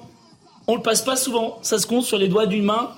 Le fois, la fois, on a passé un million de personnes dans la rue. bien sûr. Qu'est-ce que vous réclamez? Qu'est-ce que les manifestants réclament aujourd'hui? Alors, toute euh, catégorie socio-professionnelle, ils sont dans la rue, hein, évidemment. Qu'est-ce qu'ils réclament? Qu'est-ce ben, que Le retrait de la réforme. Retrait complet de la réforme. Le retrait de la réforme, voilà tout simplement. Les gens ne veulent pas travailler à 64 ans. Mmh. Voilà. Il y en a qui le font déjà. Il y en a beaucoup qui travaillent jusqu'à 64 ans. Il n'y a hein. pas besoin de changer la loi. Hein. Si vous voulez travailler, c'est ce qui est déjà prévu avec si vous voulez travailler jusqu'à oui, c'est déjà le cas. Si vous voulez travailler jusqu'à 64 ans, 65, 66, vous pouvez. Il n'y a pas de problème. Il y en a, euh, ils le font et. et, et, Pas vous pouvez, c'est vous devez, avec la durée de cotisation. Alors, Jean-Sébastien Ferjou du site Atlantico. On laisse juste terminer, euh, Monsieur Villedieu. Voilà. Donc, si vous voulez travailler jusqu'à l'âge que vous voulez, il n'y a aucun souci. Le problème, c'est que là, on vous oblige. On vous oblige à bosser jusqu'à 64 ans, ce qui est un petit peu complètement différent. Mhm. Et par ailleurs, alors effectivement, vous dites, on, aujourd'hui, la loi fait que. C'est pas tout à fait vrai. On pousse les gens parce qu'effectivement, euh, pour avoir une pension à peu près correcte, ça vous pousse jusque-là. Mais là, je pense qu'avec ce système-là qui va décaler euh, de deux ans, il y a énormément de gens qui se trouvent ça injuste parce que déjà, ils ont du mal à se voir travailler à 62 ans. Parce que c'est ça la réalité. Pourquoi les gens trouvent ça injuste? Parce qu'aujourd'hui, ils trouvent que bosser déjà à 62 ans, c'est pas possible. Alors 64, Fabien Villedieu de Sudrail est avec nous. Il est 18h, bientôt 6. On est en direct sur CNews et sur Europe 1 euh, pour évoquer cette grande journée de mobilisation contre la réforme des retraites. On va rejoindre l'une de nos équipes dans les cortèges. Maureen Vidal euh, avec Fabrice Elsner. Vous êtes avec Frédéric, un taxi qui lui aussi est venu manifester. C'est bien cela, Maureen? Et oui, Laurence, c'est ça. Là, je suis actuellement à Nation, à la ligne d'arrivée de la manifestation. Et c'est dans une ambiance plutôt euh, bon enfant, comme vous pouvez voir autour de moi. Il n'y a pas euh, beaucoup de bruit. Les gens sont plutôt calmes. Le trajet de Bastille à Nation euh, s'est passé très calmement avec une foule même plutôt éparse. Les manifestants sont donc satisfaits ici. Ils revendiquent ce pourquoi ils sont venus. Enfin, le projet de loi de réforme des retraites. Nous sommes d'ailleurs, comme vous avez dit, avec Frédéric Taxi Parisien. Alors, Frédéric, bonjour. Alors, dites-nous, êtes-vous satisfait déjà de cette manifestation? Oui, tout à fait. Euh, la République, c'était vraiment très dense, très compact. On était des centaines de milliers et voilà, tout le monde a convergé euh, jusqu'à la nation et vraiment c'est une réussite euh, sur Paris. Est-ce que vous pensez que le gouvernement va reculer face à toutes ces manifestations et à ce mouvement? Oui, ben, de toute façon, il est obligé, là, vu le, nombre de personnes à Paris et en province, euh, et d'autres manifestations prévues euh, samedi. Vraiment, les gens ont fait le maximum pour, pour se déplacer. Moi, j'ai fait des petits pas pour un grand combat. Vous serez là, vous, pour les autres manifestations, du coup? Oui, tout à fait, ouais, samedi aussi, rebelote. Et que pensez-vous des heures euh, qui ont eu lieu un petit peu plus tôt, tout à l'heure, un petit peu plus tôt dans, dans le cortège? Il y a eu euh, les Black Blocs contre les forces de l'ordre. Que pensez-vous de ces personnes qui viennent et qui potentiellement peuvent gâcher pour certains manifestants hein, euh, cette manifestation? Bah Oui, effectivement, ça, ça, gâche toujours un peu la, la manifestation, mais ça c'était à prévoir. Hein, et ça c'est c'est c'est au CRS de, gérer ça et les, les interpeller hein, euh, plus rapidement pour éviter que ça, ça s'aggrave euh, de plus en plus parce qu'il y a des gens, euh, des Parisiens qui habitent sur ces axes-là et de voir des voitures brûlées, c'est pas chouette. Merci beaucoup. Merci beaucoup Frédéric. Merci. Merci beaucoup Maureen. Vous voulez continuer? Vous aviez un truc à nous, à nous dire en plus? Non, c'était juste pour faire une petite conclusion sur euh, la satisfaction dans l'ensemble ici à Nation des manifestants du coup. Merci beaucoup euh, Maureen Vidal, Fabrice Elsner. On le voit effectivement, euh, cette mobilisation réussie. Jean-Christophe Couvi, vous êtes policier du syndicat national Unité SGP. Il y a eu deux moments de tension, très très brefs, 15h45, 16h30 où des Black Blocs ont tenté de semer la zizanie, mais ça a été extrêmement vite circonscrit par vos collègues. Oui, tout à fait. Bah, on a changé de, logiciel, euh, je vous dis, depuis, depuis quelques temps, et euh, effectivement, on est beaucoup plus dynamique euh, sur les, petits groupes comme ça qui sont juste là pour, bah, pour en découdre. donc, bah, dès qu'on peut intervenir, on intervient, on isole, on interpelle. après, maintenant, à la justice de punir, hein, chacun son job. mais j'espère qu'un jour, ils seront vraiment sérieusement punis.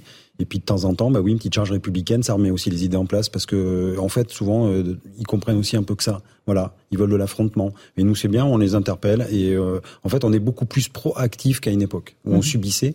Et là, maintenant, on a décidé d'intervenir très rapidement pour éviter justement qu'ils se coagulent, qu'ils deviennent un peu plus compacts. Et forcément, quand on a une force qui est, qui est, qui est en nombre, elle est beaucoup plus difficile à manœuvrer en fait.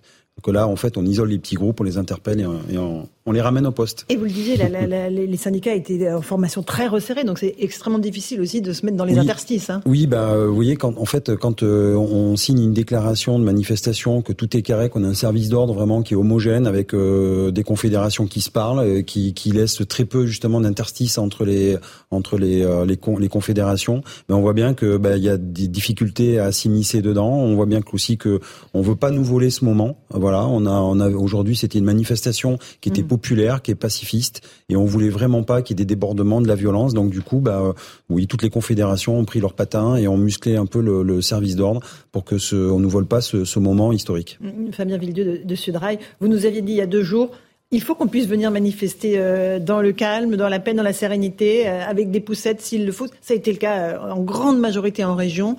Bon, deux incidents mineurs pour l'instant à Paris. On peut dire que même de ce côté-là, côté sécurité, la journée est réussie. Oui, par ailleurs, euh, moi j'étais euh, solidaire, on était tout devant. Donc mmh. euh, j'ai vu un petit peu ce qui s'est passé, parce qu'il faut se rendre compte, c'est que 99% des gens du cortège, parce que j'ai remonté, mmh. ils se sont même pas rendus compte de ce qui se passait. On leur avait dit effectivement devant. Et voilà, moi, moi je suis pas fan des hold-up. Voilà. Mmh. Il y a des millions de gens qui se sont déplacés, ou des milliers de gens qui se sont déplacés.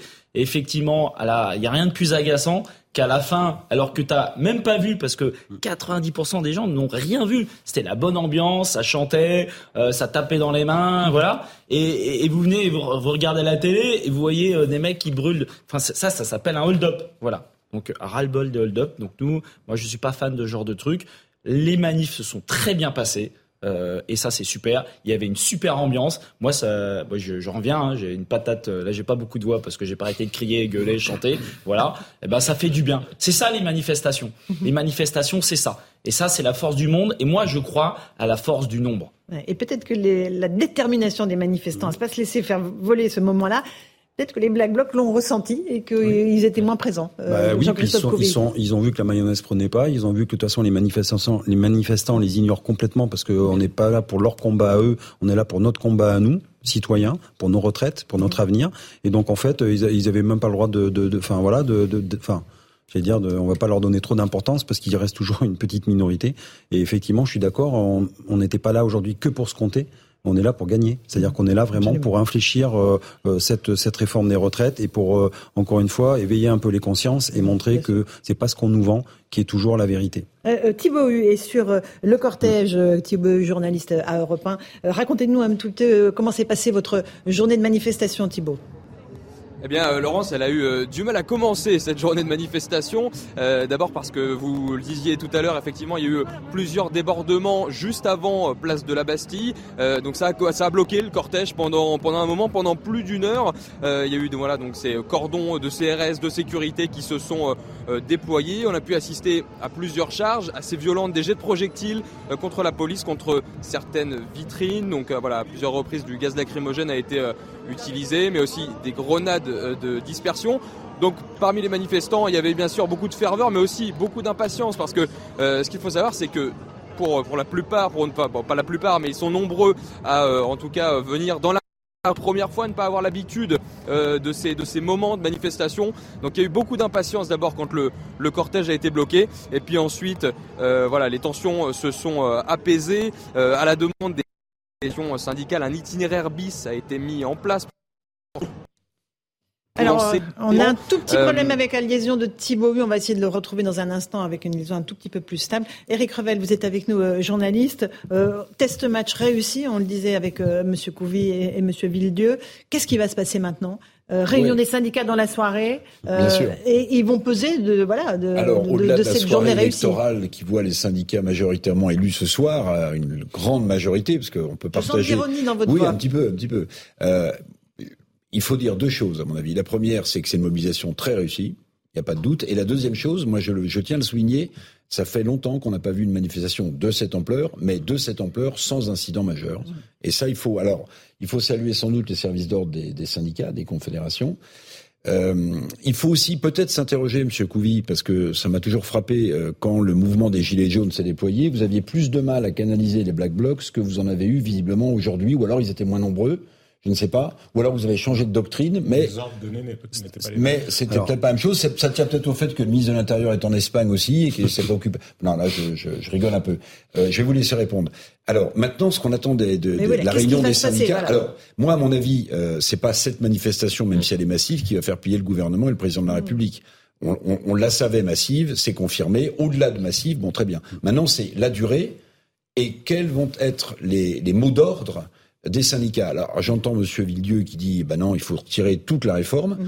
Euh, J'ai commencé par parler de soirée électorale parce que euh, en, en, réalité, on a l'impression, si vous voulez, que euh, les syndicats euh, sont très content en fait de ce qui s'est passé pour une raison très simple, c'est que les syndicats jouaient gros aussi sur cette manifestation mmh, mmh. parce qu'il fallait qu'ils montrent qu'ils étaient crédibles à, à, à, mobiliser des gens, euh, des gens qui ne sont pas anti-système syndical, qui, qui, ne se mobilisent pas en dehors des, des syndicats, comme on a vu tous ces mouvements euh, depuis le mouvement des gilets jaunes euh, envahir le contexte social dans ce pays. Donc, je comprends que la soirée électorale est réussie pour les syndicats parce que de ce point de vue-là, c'est aussi c'est aussi euh, un triomphe pour eux.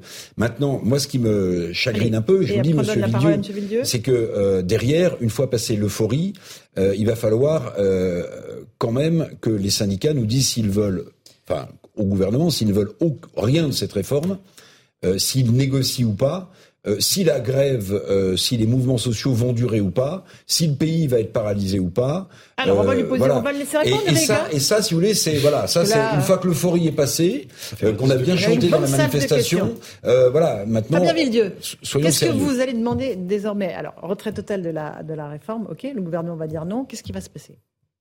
Bah déjà qu'on passe pas trop vite sur le succès de cette manif. Voilà, je trouve que oh, bon bah ok c'est on Next quoi. Euh, c'est un succès les Next, on n'en parle pas trop. C'est un gros succès. et je suis particulièrement heureux et je peux vous dire que tous les gens qui sont venus euh, qui, et c'était galère de venir dans les manifestations, ils sont contents. Voilà. Donc moi je profite de ce moment Alors le plus long possible. De dialogue social, qu'est-ce que vous faites pour les suites avez de Parce que vous avez raison. Voilà. Il va falloir parler des suites. Moi je ne sais strictement rien de ce qui va se passer demain. Voilà, ça, je, bah, si je le savais, je serais pas là, quoi. Je, je serais Madame Soleil. Voilà. Le, ce que je, mais ouais, mais ce que je sais, par contre, c'est pour que les suites marchent, il faut un certain nombre d'ingrédients. Mmh. D'abord, un, il faut l'unité syndicale. Je pense qu'une des raisons du succès de la journée d'aujourd'hui, c'est qu'il y a toutes les organisations syndicales. Mmh. Ça, c'est indispensable. Il faut que cette unité-là qui a marché Elle continue demain. Je ne sais pas si ça, ça a l'air plutôt bien parti. Ils se réunissent ce soir. Ils se réunissent ce soir. Et deux, je pense aussi qu'il va falloir cranter en termes de mobilisation. Faire plus, faire plus. Faire plus. Mhm. On parle peut-être de deux jours, peut-être de trois jours. Je ne sais pas quelle forme ça prendra, mais il va falloir cranter pour mhm. montrer premier avertissement. Bon, le deuxième, un petit peu plus important. Moi, je trouve cette idée-là assez juste. Vous imaginez bien que c'est pas moi qui vais décider. Voilà, c'est l'intersyndicale euh, qui va qui va se réunir dans la soirée. Voilà. Euh, on va rejoindre Augustin Donadieu, un de nos envoyés spéciaux euh, avec Jules Bedos, qui est avec une une dame qui est dans l'administration publique. elle s'appelle Sylvie. Augustin, expliquez-nous ses revendications. Effectivement, Sylvie qui a 42 ans, qui travaille dans l'administration publique et elle vient d'arriver avec la queue du cortège ici à la place de la Bastille. Sylvie, pourquoi vous êtes là aujourd'hui? Parce qu'on ne va pas travailler plus longtemps. On voit bien qu'on a de plus en plus de collègues autour de nous qui n'arrivent pas euh, en bonne santé euh, à l'âge où ils devraient prendre leur retraite. Les carrières sont incomplètes, donc euh, on ne peut pas travailler plus longtemps. Et on a vraiment besoin euh, de trouver autre chose comme piste de réforme. Alors nous, on a plein de propositions à la CGT, notamment bah, de payer les femmes autant que les hommes, par exemple. Ça permettrait d'augmenter euh, les financements. Euh, une toute petite partie du salaire de M. Bolloré permettrait de couvrir les, retraites, le déficit. On a plein de pistes et il n'y a aucune raison de nous faire travailler plus longtemps. Nous, on veut prendre nos retraites à 60 ans avec 37,5 annuités. Cette mobilisation aujourd'hui conséquente partout en France, particulièrement à Paris, est-ce qu'elle vous euh, est-ce qu'elle vous encourage à continuer le combat?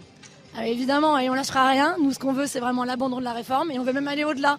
Parce qu'on sait très bien qu'aujourd'hui, pour prendre sa retraite, comme nous le propose Macron, à 64 ans avec 43 années de cotisation, ça veut dire avoir commencé à cotiser à 21 ans. Le premier emploi stable pour un jeune, aujourd'hui, c'est 27 ans. Donc qu'est-ce que ça veut dire? Ben, Ça veut dire qu'on partira à la retraite beaucoup, beaucoup plus tard. 67, 70 ans. Dans la fonction publique, on nous propose de prendre nos retraites avec des prolongations d'activité, avec la réforme à 70 ans. Vous nous imaginez? Dans les bureaux à 70 ans C'est impossible. Merci beaucoup Sylvie. Un mot sur les tensions qu'il y a eu tout à l'heure avec les forces de l'ordre. Est-ce qu'elles entachent un petit peu cette mobilisation? Nous, très sincèrement, on ne les a pas vues. Donc euh, ce qui est sûr, c'est qu'on a à chaque fois des dispositifs policiers qui sont complètement inadaptés euh, aux euh, manifestations et que c'est aussi... tout est rentré dans l'ordre en tout cas. Voilà, tout est rentré dans l'ordre. Voilà. Merci beaucoup Sylvie. En tout cas, on vous donne la parole. On continue de vous donner la parole sur euh, CNews et on va continuer de progresser ici à la queue, avec la queue de, ce cortège de la place de la Bastille jusqu'à la place de la Nation. Merci Augustin Donadieu et Jules Bedos euh, avec d'autres témoignages à venir. Euh, Florian Tardif du service politique de CNews. Un petit mot d'Emmanuel Macron qui est actuellement en Espagne en déplacement avec une grande partie de ses ministres d'ailleurs. Euh, et qui a dit euh, que cette réforme avait été euh, démocratiquement adoptée, en fait, légitimée, validée, voilà, parce qu'il a été élu sur ce programme-là. Est-ce que l'argument est valide à la lumière de ce qui s'est passé aujourd'hui? Oui, c'est c'est l'argument qui est utilisé maintenant depuis plusieurs jours par l'exécutif, dire que les Français ont choisi cette réforme puisque le président de la République, il est vrai, a abordé ce point durant sa campagne de, de 2022 euh, pour pour pour être élu à la, tête du pays. Et d'ailleurs, il a il a pu constater que c'était un point qui pouvait crisper une partie de la population. C'est d'ailleurs pour cela que l'exécutif a reculé. On ne parle plus euh, de reculer l'âge légal de départ à la retraite à 65 ans, mais à 64 ans. Après, lorsque l'on compare euh, les propos tenus tout à l'heure à Barcelone du chef de l'État par rapport à ceux qu'il a tenus le soir de sa réélection, mmh. Ils sont contradictoires puisqu'il dit que cette réforme a été validée choisi démocratiquement par le peuple français. Or, le soir de sa réélection, il expliquait que il était conscient qu'une partie du pays avait voté non pas pour lui, mais contre Marine Le Pen, son opposante au second tour de, l'élection présidentielle. Et d'ailleurs, cela s'est confirmé un mois et demi plus tard, lors des élections législatives, lorsque les Français ont décidé de ne pas euh, voter massivement pour le camp présidentiel et que, in fine, il s'est retrouvé euh, sans majorité absolue à l'Assemblée euh, nationale. C'est d'ailleurs pour cela euh, qu'en ce moment, il est en train de négocier avec le parti Les Républicains pour tenter d'avoir une majorité absolue pour faire passer ce texte. Donc, il tient des propos contradictoires sur cette réforme des, des retraites. Fabien Villedieu, Sudrail, Emmanuel Macron défend une réforme des retraites démocratiquement validée.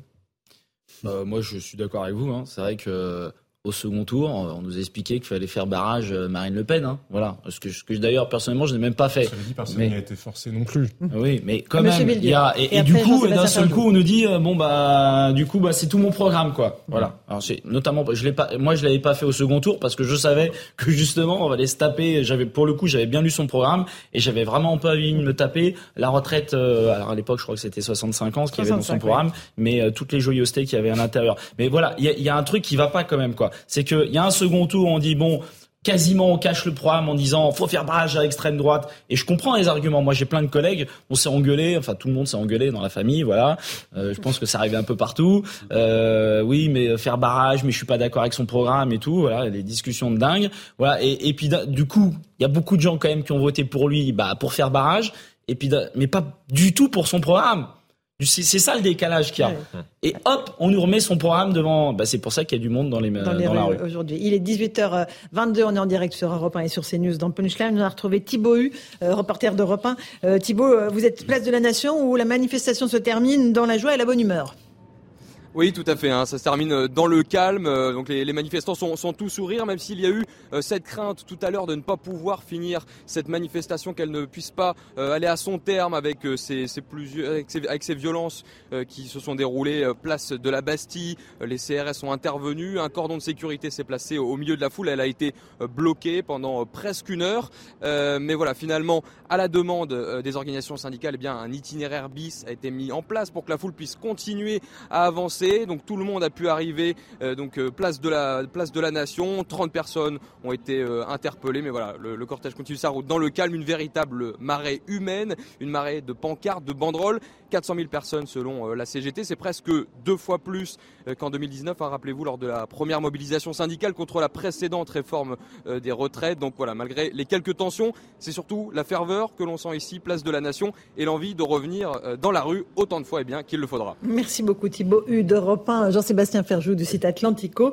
Premier test réussi. Maintenant, il va falloir mobiliser sur la durée, visiblement, hein, si c'est ce que décide l'intersyndicale ce soir, avec euh, une première journée la semaine prochaine, peut-être deux, peut-être trois. Bien sûr, il va falloir mobiliser sur la durée et peut-être plus subtilement avoir une proposition alternative parce que je crois pas. On peut discuter à l'infini de savoir euh, les motivations des gens euh, qui ont voté pour Emmanuel Macron au deuxième tour. Mais pris dans l'autre sens, ils n'ont pas voté pour la France insoumise, ils n'ont pas voté pour les autres programmes non plus. Et donc cette question-là, elle est sur la table parce que quand vous regardez les enquêtes d'opinion, les Français ne sont pas en faveur de cette réforme, mais ils pensent qu'il faut une réforme. Donc la question de dire simplement retirons cette réforme, je ne crois pas qu'elle suffira à euh, construire quoi que ce soit, parce que l'unité syndicale, on verra bien, alors probablement que le succès aidera à la maintenir un peu plus longtemps, mais on a quand même perçu des divergences de vues entre la CGT et la CFDT. La CFDT a l'air beaucoup moins prête à un blocage dur du pays que ce que la CGT euh, en affiche. Et donc, ça n'est pas parce que c'est un succès incontestable aujourd'hui et que le gouvernement ferait bien de l'entendre et de s'en préoccuper que pour autant c'est une partie absolument gagnée pour les syndicats parce que la réalité c'est que les Français se sentent très largement orphelins de représentation. Ils se sentent orphelins de représentation politique, comme ils se sentent, quand on regarde le taux de, syndicalisation dans le pays, orphelins de représentation dans le champ de la démocratie sociale. Cette question-là, elle est entière, elle est absolument entière à l'heure actuelle, et malheureusement, mais personne n'y répond véritablement. Allez-y, Fabien Villedieu, vous voulez réagir? Par exemple, une des contradictions françaises, hein, la France a beaucoup de contradictions, c'est que vous avez raison, il y, a, peu de syndiqués en France, mais par contre, les syndicats, il y a quasiment aucun syndicat d'Europe qui est capable de mettre autant de personnes dans la rue. Aucun. Aucun. Donc il y a cette contradiction où à la fois peu de syndiqués d'un côté, mais aussi en Allemagne, les syndicats respectent un consensus une fois qu'ils ont signé un accord, donc ils n'ont pas besoin d'être dans la rue, si vous voulez. Et il y a des acquis sociaux. Oui, mais ils signent un accord. Bah ils signent des accords. Voilà. Quand vous demandez aux Allemands, ils, sont, ils sont bien contents. Moi, j'ai vu une émission là hier et il y avait un journaliste. Alors c'était pas allemand, il était danois. Et puis euh, parce que j'ai du coup j'ai appris qu'en Danemark c'est 70 ans la retraite. Et, et le mec il me disait en disant mais heureusement que je suis en France parce que moi du coup je vais pouvoir bénéficier de la retraite à 62 ans. En fait quand vous demandez les Allemands euh, ils, seront tous contents mm. s'ils pouvaient avoir une retraite à 62 ans au lieu de 66. Demander à un Suisse s'il préfère vivre en France ou s'il préfère vivre en Suisse. partie de ces Français qui sont pleins de contradictions. Je vais vous poser une question. Eric Revel. Euh, vous n'êtes pas pour une remise en cause du système par répartition, par définition, même avec une dose de capitalisation. Pas ma question, j'ose même pas vous la poser. Bon. Bah, si, il va répondre. Non, non, non, non, mais, monsieur non, parce que, non, mais parce que bah, je, non, mais arrêtez, faites pas une question et les réponses, Eric. Non, non, je vais pas perdre de Bah non, vous perdez pas de temps. On écoute. Ah non, je suis pas pour une retraite par capitalisation. Très bien. Alors, donc, vous êtes pour une retraite avec des paramètres sur lesquels on, touche. Bon, alors j'ai compris que l'accroissement du, de l'âge de départ en retraite, c'était pas bon. Le succès de la mobilisation. Euh, le nombre d'annuités, même si c'est une réforme d'une ministre socialiste, c'est pas bon non plus. Donc il reste deux autres euh, paramètres sur lesquels on pourrait jouer, puisque les Français, comme le rappelait Jean-Sébastien, sont pour une réforme, mais pas pour celle-là. Alors il reste, à mon avis, deux paramètres l'augmentation, l'augmentation des cotisations sur les sur les bulletins de salaire, sur les feuilles de paye, et puis la diminution des pensions de nos aînés. Alors vous êtes pour gréver le pouvoir d'achat des Français en augmentant les cotisations sur leurs bulletins de salaire et pour diminuer les pensions de nos aînés? Il reste que deux critères. Hein. Bah, euh, parce que dans alors vous êtes pour aucune réforme. Dans, dans, les, dans les cotisations, il y a la partie employeur et la partie oui, salarié. 60% c'est la partie employeur d'ailleurs. Laissez-leur répondre s'il vous plaît. bah, bien sûr. Bah, moi je suis pour augmenter les cotisations des, des parties euh, employeurs, évidemment. D'accord. Même évidemment, si on a un coût du travail en France qui est déjà excessif par rapport à d'autres de Vous savez d'abord, un, on, attend. Euh, tout ça, parce que le problème c'est que tout, toute la politique, euh, y compris sur la question du pouvoir d'achat, d'Emmanuel Macron a été basé sur quoi? Sur le fait d'enlever des cotisations sociales. Et on peut pas. Et finalement, il y a une certaine logique. Vu qu'il développe cette politique qui consiste euh, la prime Macron, il n'y a pas de cotisation sociale dessus. Euh, les, heures supplémentaires, les heures supplémentaires, il n'y a pas de cotisation sociale. Donc, il, est, il y a une forme de logique. Donc, tout ça, finalement, assèche les caisses de la sécurité sociale. Et eh ben, faudrait peut-être faire l'inverse. Et très honnêtement, très honnêtement, si vous demandez aux Français et aux salariés ah, de cotiser, puisque ça n'assèche pas les, euh, les, les caisses de, ça ne les remplit pas. Ça ne les remplit pas. Les remplit pas. Bah, ça, permet de réduire le nombre de chômeurs et également dans le pays. Et ça permet aussi de remplir c'est sûr. Terminé, Monsieur Villedieu. Mais et très honnêtement, si vous demandez aux salariés, parce que l'avantage des cotisations sociales, c'est que tout le monde les paye. Donc quelquefois, en les augmentant un petit peu de 10 euros ou 20 euros, ça peut permettre, si tu perds 20 euros par mois, mais que tu travailles pas à 64 ans, ou si tu perds 20 euros et tu travailles à 62 ans, je pense que la très grande majorité des Français mmh. bah, préféraient peut-être perdre 20 euros par mois, mais en tout cas ne pas décaler l'âge d'ouverture des droits à 64 ans. Je ne suis pas persuadé. Je pense qu'il y a beaucoup de Français qui, ont envie qu'on leur explique comment on va vivre dans le monde dans lequel on vit. On n'est plus dans le monde des années 80 ou je sais pas, ou dans le monde qu'imaginait Karl Marx. On est dans un autre monde. On est dans un monde où effectivement c'est une économie de la Il y a des enjeux parce que tout le monde n'est pas égal face à une économie de la connaissance. C'est plus de tertiaire. Les diplômés peuvent être favorisés. Il y a des enjeux qui sont liés à la robotisation, à l'automatisation. Moi, je veux bien que vous me disiez que vous voulez augmenter les cotisations tant que vous voulez. On l'a vu avec le Covid. Il y a un moment, il y a des gens qui se sont rendus compte que c'était plus facile de mettre des robots. Ils font pas la grève. Donc je vous dis pas que c'est ce qu'il faut faire. Je vous dis juste que ces arbitrages-là, ils existent parce que la France n'est pas une île. Nous vivons au milieu du reste du monde. Nous avons des frontières et nous avons des échanges aussi avec les autres pays. Donc on ne peut pas faire abstraction de l'ensemble de ces contraintes-là. Problème, justement, c'est que personne n'a été capable de formuler une nouvelle proposition. On voit bien qu'il y a eu un capitalisme financiarisé et mondialisé qui a produit des effets catastrophiques pour partie.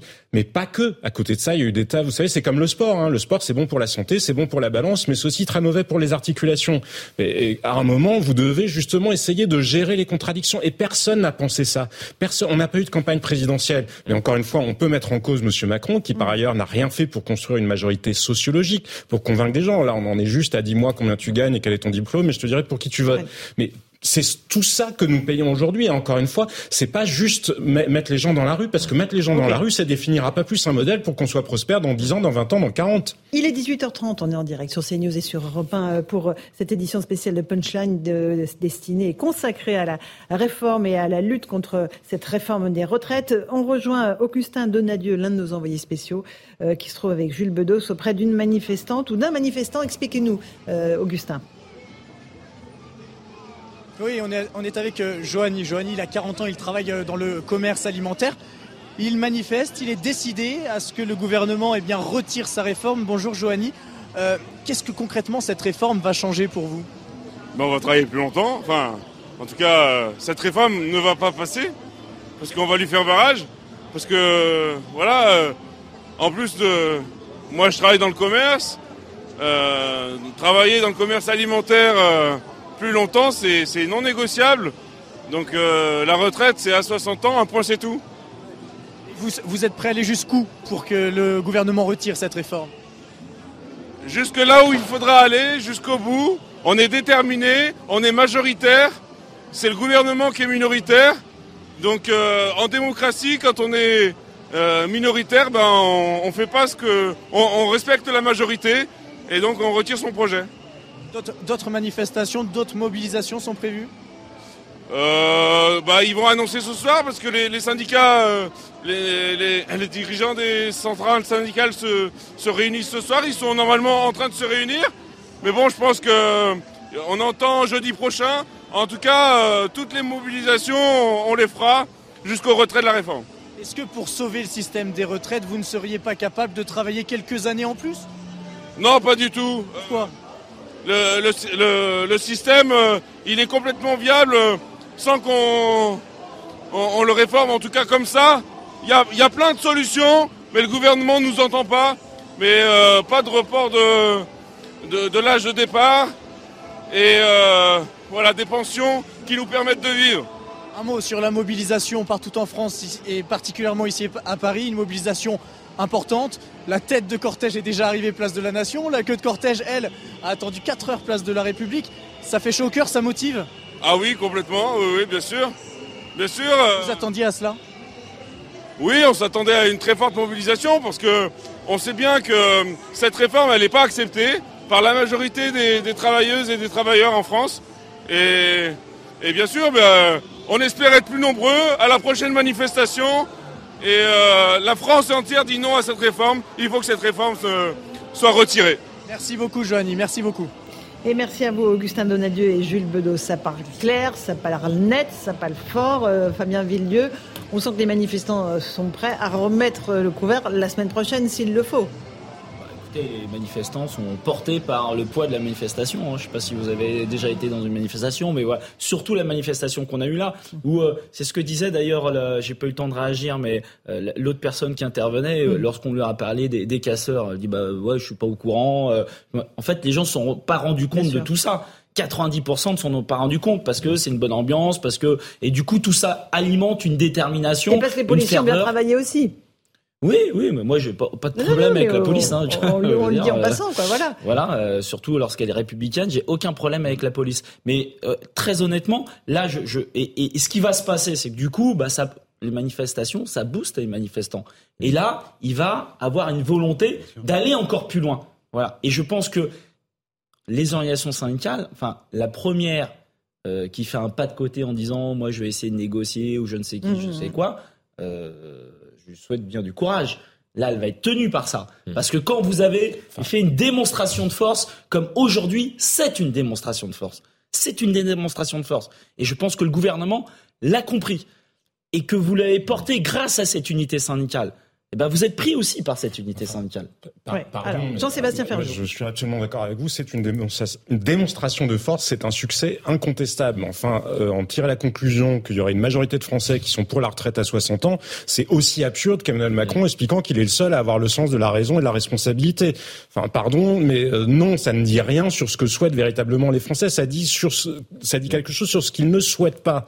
Mais derrière, il faut bien qu'il se passe quelque chose, puisque quoi qu'il en soit, les, les déficits budgétaires ils sont là. Et ils sont pas là uniquement sur la question des retraites. Pourquoi on est contraint de faire, cette réforme, de faire cette réforme des retraites? Parce que le reste du modèle social français est en train de s'effondrer. Enfin, vous le voyez bien, les hôpitaux, les écoles, euh, la police, les transports publics. Donc tout le monde est conscient qu'il faut changer des choses. Le sujet, c'est quoi? Alors, on n'a pas eu de campagne présidentielle digne de ce nom, donc personne n'a véritablement porté de projet là-dessus. Enfin, bon courage pour reprendre votre expression, pour considérer que ce monsieur-là, il correspond à l'idée que se font une majorité de Français de ce qu'ils veulent que la France soit dans 10 ans, dans 20 ans, dans 30 ans. Non mais moi je suis d'accord, le modèle social est en train de, s'effondrer, c'est vrai, euh, dans les hôpitaux, euh, euh, dans les écoles, dans le ferroviaire, dans l'énergie, mais qui est aux manettes du pouvoir depuis un certain nombre d'années? Enfin, il y a quand même une petite part de responsabilité. On a vendu, on a vendu la soupe en gens, sur les solutions on a vendu la soupe aux gens comme quoi c'était super la concurrence. Voilà, on a fait de la concurrence dans l'énergie. Ah bah super, la concurrence dans l'énergie. Je peux vous dire qu'aujourd'hui, 95% de l'énergie est produite par ex EDF GDF. Mmh. C'est-à-dire que tous les autres concurrents, ils font quoi? Ils produisent pas d'énergie, ils rachètent à bas coût l'énergie faite par EDF pour le revendre. Enfin, moi, j'appelle ça, ça s'appelle des parasites. des parasites. Et aujourd'hui, et aujourd'hui, on se rend compte. Et dans le ferroviaire, et dans le ferroviaire, sauf qu'on l'a affaibli. On l'affaiblit. Parce qu'aujourd'hui, il y a l'école privée aussi. On a affaibli l'école publique. Et ce qui fait que oui, si aussi, on l'a affaibli et on a fait la même chose aujourd'hui dans les hôpitaux. Donc à un moment donné, eh ben quand une politique ne marche pas, peut-être qu'à un moment donné, il y a quelqu'un qui va se dire, eh ben on va faire un petit peu différemment. D'accord. Mais euh, on se rappelle bien qu'il y a six mois, le président Macron était réélu. Oui. Voilà. Pour les raisons bah, dont on a évoqué oui, tout à l'heure. C'est une réalité. Relative au Parlement. Et qu'il y a une majorité relative. Mais il n'y a pas un blanc-seing. Il n'a oui, pas alors lui, il dit, vous savez, voilà, que la réforme a été démocratiquement validée. C'est l'argument. Il a été réélu là-dessus. Qu'il y a eu des négociations pendant plusieurs mois. Il y a même eu des négociations euh, durant le premier euh, quinquennat, puisque cette réforme est aussi euh, le résultat des négociations qui se sont déroulées en 2019-2020 pour aboutir à cette réforme qui n'a finalement jamais eu lieu due à la crise sanitaire, qui était la réforme portée par Jean-Paul Delevoye. Dû à l'entêtement d'Edouard Philippe qui a Et voulu dû à l'entêtement aussi du paramétrique dans une réforme Philippe, systémique mais nous aurions dû avait très, très certainement euh, procéder aussi à cette réforme paramétrique, mais effectivement, euh, à, la base, Emmanuel Macron voulait uniquement changer le système et ne pas forcément reculer l'âge de départ à la retraite, Jean- comme le proposait à l'époque Edouard. Philippe. Bah écoutez, la, la- ah, effectivement, la réforme de Levoix portée par Monsieur Delevoye, euh, qui était euh, systémique, hein, là, là, c'est paramétrique, c'est pas pareil. Euh, personne ne la comprenait. Euh, je vous le dis clairement, non, non, parce que même même les ministres, quand on parlait en aparté, euh, certains nous faisaient de- des des- des petites confidences en disant que de toute façon c'était invendable parce que c'était tellement compliqué, que c'était une usine à gaz et que personne ne la comprenait. Alors peut-être que sur le papier c'était facile, sauf que dans les dans les faits pour la transformer, c'était c'était impossible. Donc du coup on est revenu sur du paramétrique. Après encore une fois on est sur des postures. Voilà, on a décidé qu'il fallait aller à 64 ans parce que autour de nous tous les pays européens ont remonté euh, effectivement les, euh, les, les, les dates de départ à la retraite. Encore une fois, il y a la, la date légale et la, et la date réelle. La date légale, effectivement, bah, est toujours inférieure à la date réelle de départ en retraite. Donc ça veut dire qu'on travaille toujours plus que, le, que, le, que le- la date de départ qui est annoncée. Et surtout, euh, ce qui, ce qui, ce qui aujourd'hui, ce que je vois moi effectivement, c'est que euh, on a une vraie union de différents syndicats qui portent des valeurs différentes. Enfin, euh, on a tous une, vision différente de- des choses, mais là, on a trouvé un point commun. Effectivement, c'est euh, c'est ce combat pour euh, pour l'avenir. Alors après, il faut penser aussi à l'avenir des retraites. C'est-à-dire que quand on veut euh, penser à une autre génération, c'est-à-dire dans 20 ans, c'est aussi une politique de natalité qu'il va falloir peut-être aussi développer, parce que c'est bien beau de dire ouais, bah alors en fait, on a juste à, à, à ponctionner un peu plus les Français, ou alors alors elle est payée moins à la retraite. Donc il va falloir déjà aussi un petit peu anticiper. Et tout à l'heure, écouté une dame qui parlait aussi du travail pour le pour les femmes. Euh, ben en fait, les Japonais, là, je, je lisais, les Japonais se sont intéressés à ça. Il y a un delta entre les hommes et les femmes de 300 euros par mois. Et en fait, ils disaient que justement, si on mettait le même le même émolument, c'est-à-dire la, la, la- la même paye des femmes et des hommes, ça faisait plus 15% de PIB. C'est tout bête, mais c'est comme ça. Donc il y a des politiques. la même situation qu'au Non, Japon, où les femmes travaillent infiniment moins qu'en France. Mais oui, mais c'est mais c'est parce qu'en fait en France effectivement les carrières elles sont elles sont elles sont coupées et donc c'est il très des compliqué. sujets de, Voilà. de carrière Et hachée, donc il il y a faut des penser sujets de aussi à charges tout ça. familiales qui sont assumés par les femmes, mais sur la différence salariale, quand on regarde véritablement, elle est relativement réduite une fois que vous avez enlevé justement un, un certain nombre de choses qui relèvent de Ça, choix non, mais ça- personnels ça, sur le travail partiel. Oui, mais en fait ça c'était qu'une Non, mais petite ce, partie. ce sont aussi piste. des illusions comptables Après- parce qu'au bout du bout, la réalité, c'est qu'il y a 68 millions de Français et que c'est la somme de tous ces mais comportements-là qu'il faut faire. y a- Non, mais ce que je veux vous dire par là, c'est qu'il y a des solutions qui rapportent 200 millions et puis il y a des euh, solutions qui se comptent en milliards et que le sujet, c'est de trouver Mais- ça. Mais autre chose, juste parce que, euh, encore une fois, euh, on peut faire des manifestations jusqu'à ce que épuisement des baskets s'en suive, mais il faudra quand même trouver des solutions. Non, mais, euh, Bah oui, mais- euh, sur le sujet des régimes Ok, et spéciaux. après, on repart sur le non, mais terrain, juste sur le sujet des régimes spéciaux, pour le coup, il y a une majorité de Français qui disent qu'ils sont en faveur de la suppression des régimes spéciaux. Qu'est-ce qu'ils ont à dire, les syndicats, là-dessus? Parce que là, maintenant, ils pensent que, je vous dis, c'est absurde. Emmanuel Macron, le monopole de la raison, les autres, ils ont le monopole de la rue. Mais non, la réalité, elle est beaucoup plus complexe que ça et on ne s'en sortira pas dans la rue. Forcément, dans une démocratie représentative, ça doit passer par des corps Je vous passe intermédiaires. la parole, mais d'abord, on repart sur le terrain. Régine Delfour et Sacha Robin sont avec une aide médicale. On a tous les, les corps euh, professionnels qui sont représentés ce soir. Euh, on vous écoute, Régine. Oui, bonsoir Laurence, nous sommes avec Rachid qui, qui est aide médicale psychologique dans un hôpital des Yvelines. Rachid, pour quelle raison cette réforme jusqu'à l'âge de 64 ans n'est pas possible, un âge de retraite à 64 ans dans votre métier? On voit bien qu'aujourd'hui, les gens sont fatigués quand ils arrivent à 62 ans, avec le manque d'effectifs, avec du matériel défaillant. On, euh, voit l'état des hôpitaux actuellement. Donc imaginez lorsqu'on aura 64 ans, voire plus, comment s'occuper des personnes euh, déficientes psychologiquement, avec euh, des poids morts quand on travaille en EHPAD, les porter, sachant qu'il y a du matériel qui est HS 6 mois de l'année. Donc Aujourd'hui, ça va parce que j'ai la santé, mais lorsque j'aurai 64 ans, dans quel état je serai pour m'occuper de ces personnes qui auront quasiment le même âge que moi, quasiment quoi. Donc il est impossible pour moi à 64 ans de pouvoir exercer ce métier-là. Et si vous regardez bien, aujourd'hui, les urgences ou autres euh, services milieu hospitaliers sont dans une pénurie de soignants, dans une pénurie de matériel. Dans dix ans plus tard, qu'est-ce qu'on va devenir? Qu'est-ce qu'on va devenir? Oui, parce que vous avez 46 ans. En fait, il, euh, y aura encore 18 ans pour vous à travailler dans ces conditions-là. Vous me disiez que vous aviez parfois c'est de la pénibilité du travail. Vous voyez pas, vous ne vous voyez pas 18 ans encore à faire ce métier? Dans ces conditions-là, et vu qu'on va dans le sens inverse, qu'on supprime des postes, combien de postes on va supprimer quand lorsque moi je vais arriver à 64 ans? Combien de matériel va être HS quand moi je vais arriver à 64 ans? Et on s'occupe d'anciens, on s'occupe de personnes humaines, on s'occupe pas d'usines de, yaourt en fait. Et c'est extrêmement euh, difficile psychologiquement et physiquement. Psychologiquement, voyez-vous, quand on travaille aux urgences, et qu'on n'est pas capable d'amener un bidet à une personne âgée ou, ou d'apporter un plateau repas parce qu'il manque du personnel, qu'est-ce que l'hôpital public va donner dans 18 ans ou dans 14 ans? Merci beaucoup Rachid. Donc beaucoup de, personnes ici à la Nation, place de la Nation, où, la fin de la manifestation est en train de, de, se faire. La dispersion est prévue à 19h. Merci beaucoup Régine Delfour et Sacha Robin pour tous ces témoignages. 2 millions de manifestants en France, c'est ce qu'annonce euh, Philippe Martinez de la CGT. 2 millions. Euh, on attend euh, les chiffres de la préfecture euh, de police, enfin les chiffres nationaux, mais c'est vrai qu'on peut évidemment parler d'ores et déjà d'un grand succès populaire pour cette manifestation. Fabien Villedieu de Sudrail. Oui, c'est un, un, grand succès populaire, c'est une belle dynamique, c'est une belle victoire.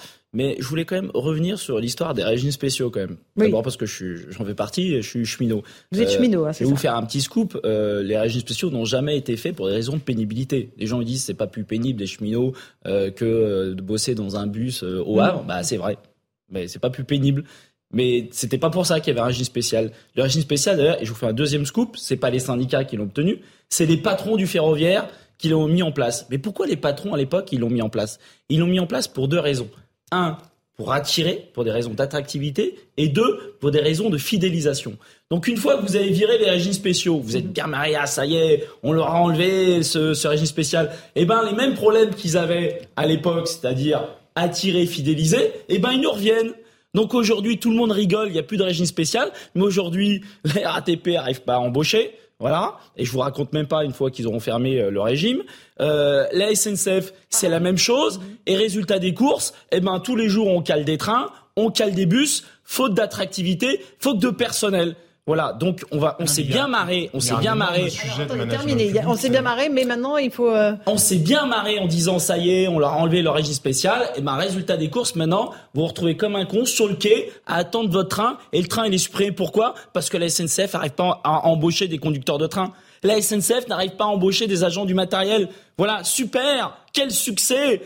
Voilà, et, et sur l'énergie, on va enlever en pleine crise énergétique où c'est une petite piqûre de rappel, hein, comme quoi l'énergie c'est important. Voilà. On avait tendance à oublier, on allume la lumière, on a l'impression que bon bah d'un seul coup on se rend compte qu'il y a une crise énergétique.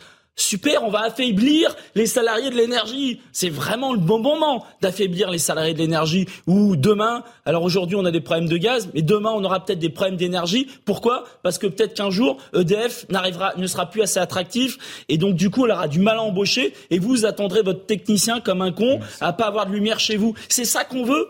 C'est ça qu'on veut? Non il faut, et moi c'est le débat qu'on a eu hier, mhm. il faut sur les métiers de redonner de l'attractivité aux métiers de la production. ça, on est bien d'accord. Alors, Jean-Sébastien Le sujet, c'est comment Moi, c'est pas le point que je visais tout à l'heure. J'étais pas en train de vous dire il faut supprimer les régimes spéciaux. Euh, j'étais en train de vous dire, il y a une majorité de Français qui sont pour la suppression des régimes spéciaux, et donc ça n'est pas dans la rue, ni parce qu'on estime des majorités comme ça au doigt mouillé, qu'on doit prendre des décisions dans le pays, dans une démocratie. Encore une fois, ça doit forcément passer par un processus à minima parlementaire. Mais après, il y a un autre point. Oui, je suis entièrement d'accord avec vous sur l'attractivité. Mais l'attractivité, elle se pose pas. Dans ce cas-là, on n'a qu'à faire un régime spécial pour la restauration. On n'a qu'à faire un régime spécial pour toutes les professions qui ont de la peine à attirer. Le sujet, encore une fois, c'est ça qui manque. C'est celui du sens du travail et c'est celui de l'inscription de cette réforme-là, mais comme de, des autres qu'on devrait faire en matière de finances publiques, dans le monde dans lequel on vit. Les gens ont l'impression qu'ils sont confrontés à un environnement parfois de manière exagérée d'ailleurs, de souffrance. C'est pas qu'ils ne veulent pas travailler plus, c'est que bien souvent ils veulent juste ne pas être exposés plus longtemps à la précarité économique. D'où le fait que répondre à ça, comme le fait Emmanuel Macron en disant vous êtes vraiment déraisonnable, vous êtes vraiment irresponsable si vous ne voyez pas qu'il y a un, un problème d'équilibre comptable, ben lui il est déraisonnable de ne pas se rendre compte que cette souffrance-là, cette crise du sens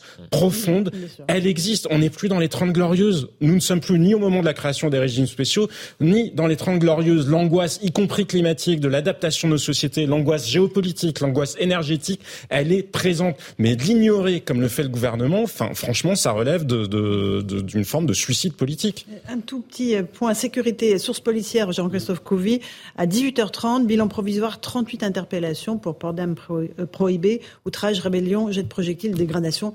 On est sur un étage assez bas hein, sur, euh, sur les interpellations. Hein. Bah, c'est ce que, j'allais dire. En fait, 38 interpellations sur des millions de personnes qui sont dans la rue, bah, c'est peanuts. Hein. Donc on voit bien encore une fois que les black box, ils sont venus pour euh, pour se battre et, et, casser du flic. Ben ils ont raté leur journée parce que les gens n'étaient pas là pour ça. Les gens étaient juste là encore une fois euh, pour de la ferveur, pour montrer vraiment que le message ne passait pas et qu'on n'est pas du tout d'accord avec ça. Et je rebondis sur ce que dit Jean-Sébastien Ferjou.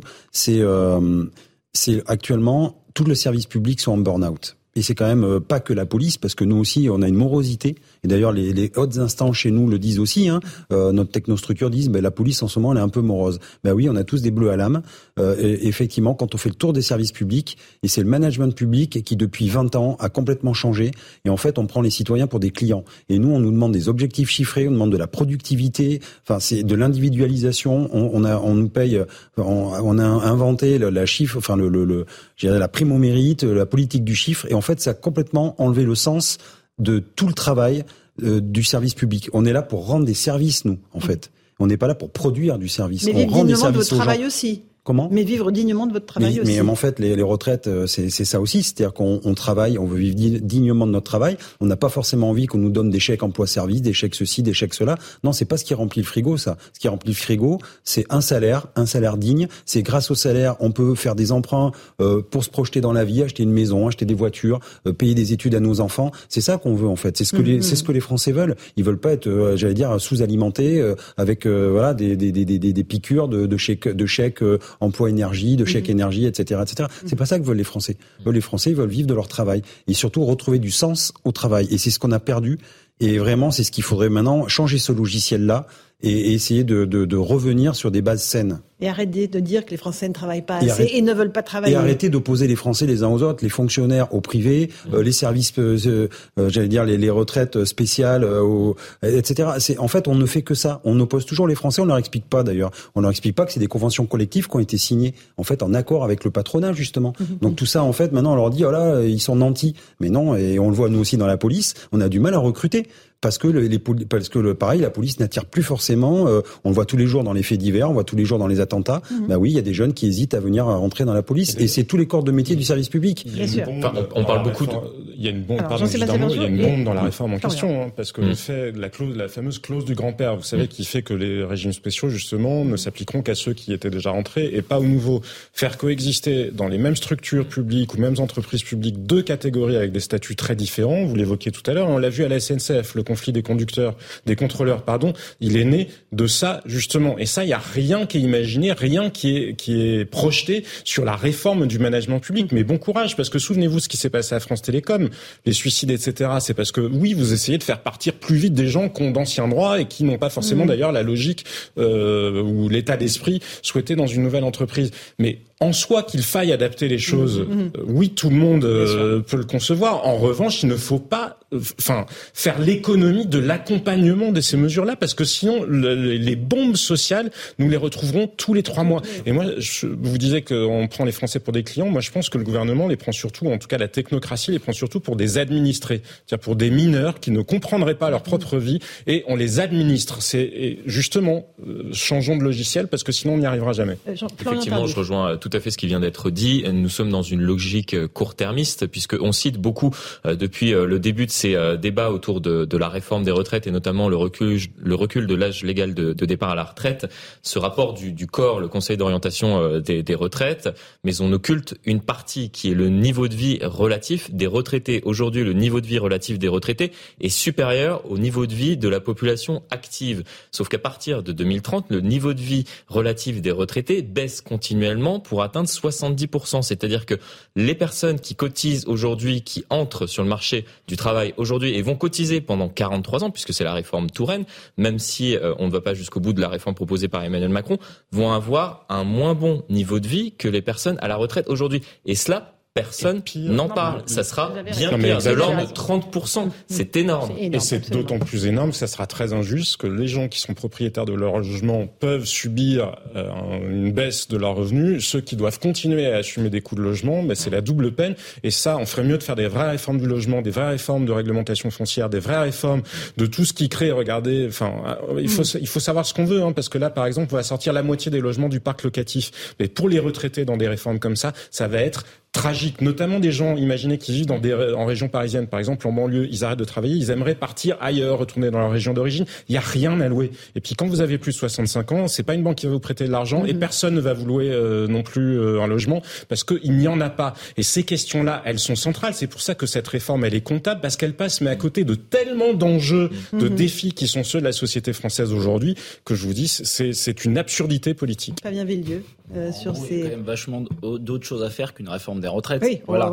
Euh, sur le service public, sur l'énergie. Accompagner une réforme des retraites. En tout cas, euh, moi, j'ai pas envie d'accompagner une mauvaise réforme des retraites. Moi, je suis, je pense que notre système de retraite a des défauts. Par exemple, le, problème qu'il va y avoir de baisse de pension, on est un. Mais je trouve qu'on a quand même, comparativement à ce qui se pratique ailleurs, un bon système de retraite. Voilà. Et c'est parce que pourquoi il y a un million de personnes dans la rue?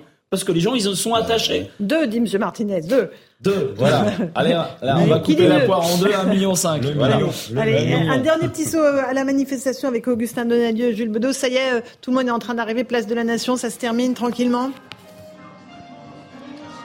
ça se termine euh, tranquillement, toujours dans une bonne ambiance pour cette queue de cortège partie de la place de la République aux alentours euh, de 17h alors que la tête de cortège a quitté cette place de la République à 14h. C'est pour vous dire le nombre euh, de manifestants qui étaient rassemblés ici dans les euh, rues de la capitale. Ces manifestants qui n'étaient pas au courant des heures qui ont éclaté tout à l'heure entre les forces de l'ordre et certains manifestants violents, puisque je vous le dis et vous devez l'entendre autour de nous, c'est une très bonne ambiance qui règne ici parmi les manifestants de tous âges. Hein. Il y a aussi bien des enfants avec des pancartes, euh, des personnes déjà à la retraite ou des travailleurs. Vous les avez d'ailleurs entendus euh, sur euh, nos antennes, ces manifestants qui ont répété vouloir continuer le combat jusqu'au retrait de cette réforme des retraites. Ils s'étaient dit satisfaits, satisfaits de cette mobilisation à la fois sur le plan national et également à Paris, puisqu'ici, ce sont près de 400 000 personnes selon les premiers chiffres 400 000 personnes qui auraient défilé dans les rues de la capitale. Merci beaucoup Augustin Donadieu, Jules Bedos. Merci à toutes les équipes aussi euh, Europe 1 et CNews qui nous ont fait vivre euh, cette manifestation. Un dernier mot, Fabien Villieu, euh, par Olivier Dussopt, ministre du Travail en charge des retraites, dit oui, il y avait une mobilisation importante, donc il faut qu'on continue à convaincre. Donc pas de retrait de la, de la, réforme. Non mais les, les, les Français sont pas bêtes quoi. Ils ont compris la réforme. On n'est pas là. L'impression qu'en permanence, au bout d'un moment, on dit mais non, stop. On a compris ta réforme. On n'en veut pas. Voilà, on n'en veut pas. Mais les Français, ils ont compris la réforme. Ils ont... Je suis d'accord avec vous. C'est un peu absurde de répéter en boucle. Oui, ils ont compris les mesures principales. Mais il y, a, il y, a, quand même des dispositifs prévus sur les carrières longues, sur euh, les revenus minimums. Enfin, vraiment, il y a des dispositifs qui passent relativement inaperçus parce que la, mesure, la mesure d'âge prend toute la lumière et concentre les critiques. Il y a quand même un volet social qui est incontestable dans cette retraite. Il y a des marges de manœuvre, c'est ça que vous nous dites un petit peu peut-être pour le Non, mais après, hmm. comme vous l'avez compris, je pense, je trouve que cette retraite n'est pas très justifiée à l'heure actuelle, mais euh, si on est honnête, il y a un volet social dans cette réforme qui est proposée par le gouvernement. Jean-Christophe Couvi, le dernier mot euh, après cette manifestation. Euh, le gouvernement veut vous convaincre, vous ne l'êtes pas. Donc qu'est-ce qui va se ah, passer? ah, Moi, je suis pas du tout convaincu, non, par le gouvernement. Et d'ailleurs, on voit bien qu'ils ont aussi beaucoup de mal à essayer de convaincre. Euh, J'en vois beaucoup des députés et des ministres qui rament hein, quand même. Hein. Euh, C'est un peu compliqué. Ils vont sortir les pagaies parce qu'effectivement, les Français ne le comprennent pas. Et en fait, on le voit aujourd'hui. Euh, si vraiment on avait été convaincu dès le départ, puisqu'on nous a vendu le concept, etc., bah, il y aurait eu personne dans la rue.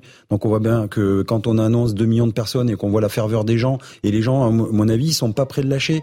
Et donc euh, là, il va falloir que ce message-là, il remonte. Il va falloir surtout que voilà, on en prenne compte. Et je pense que dès ce soir, il va, comment, il va commencer à y avoir des petits coups de fil, à mon avis, euh, pour prendre le pouls et savoir ce qu'on fait après. Voilà. Merci en tout cas d'être venu, Monsieur Couvi, Monsieur Villedieu, euh, Jean-Sébastien Ferjou et Florian Tardif. On va continuer évidemment à suivre cette mobilisation contre la réforme des retraites sur nos deux antennes, à la fois CNews et Europe 1. CNews avec Christine Kelly et ses invités pour Face à l'info et Europe 1, Hélène Zélani, Raphaël Devolvé. Bonne soirée à vous sur nos deux antennes.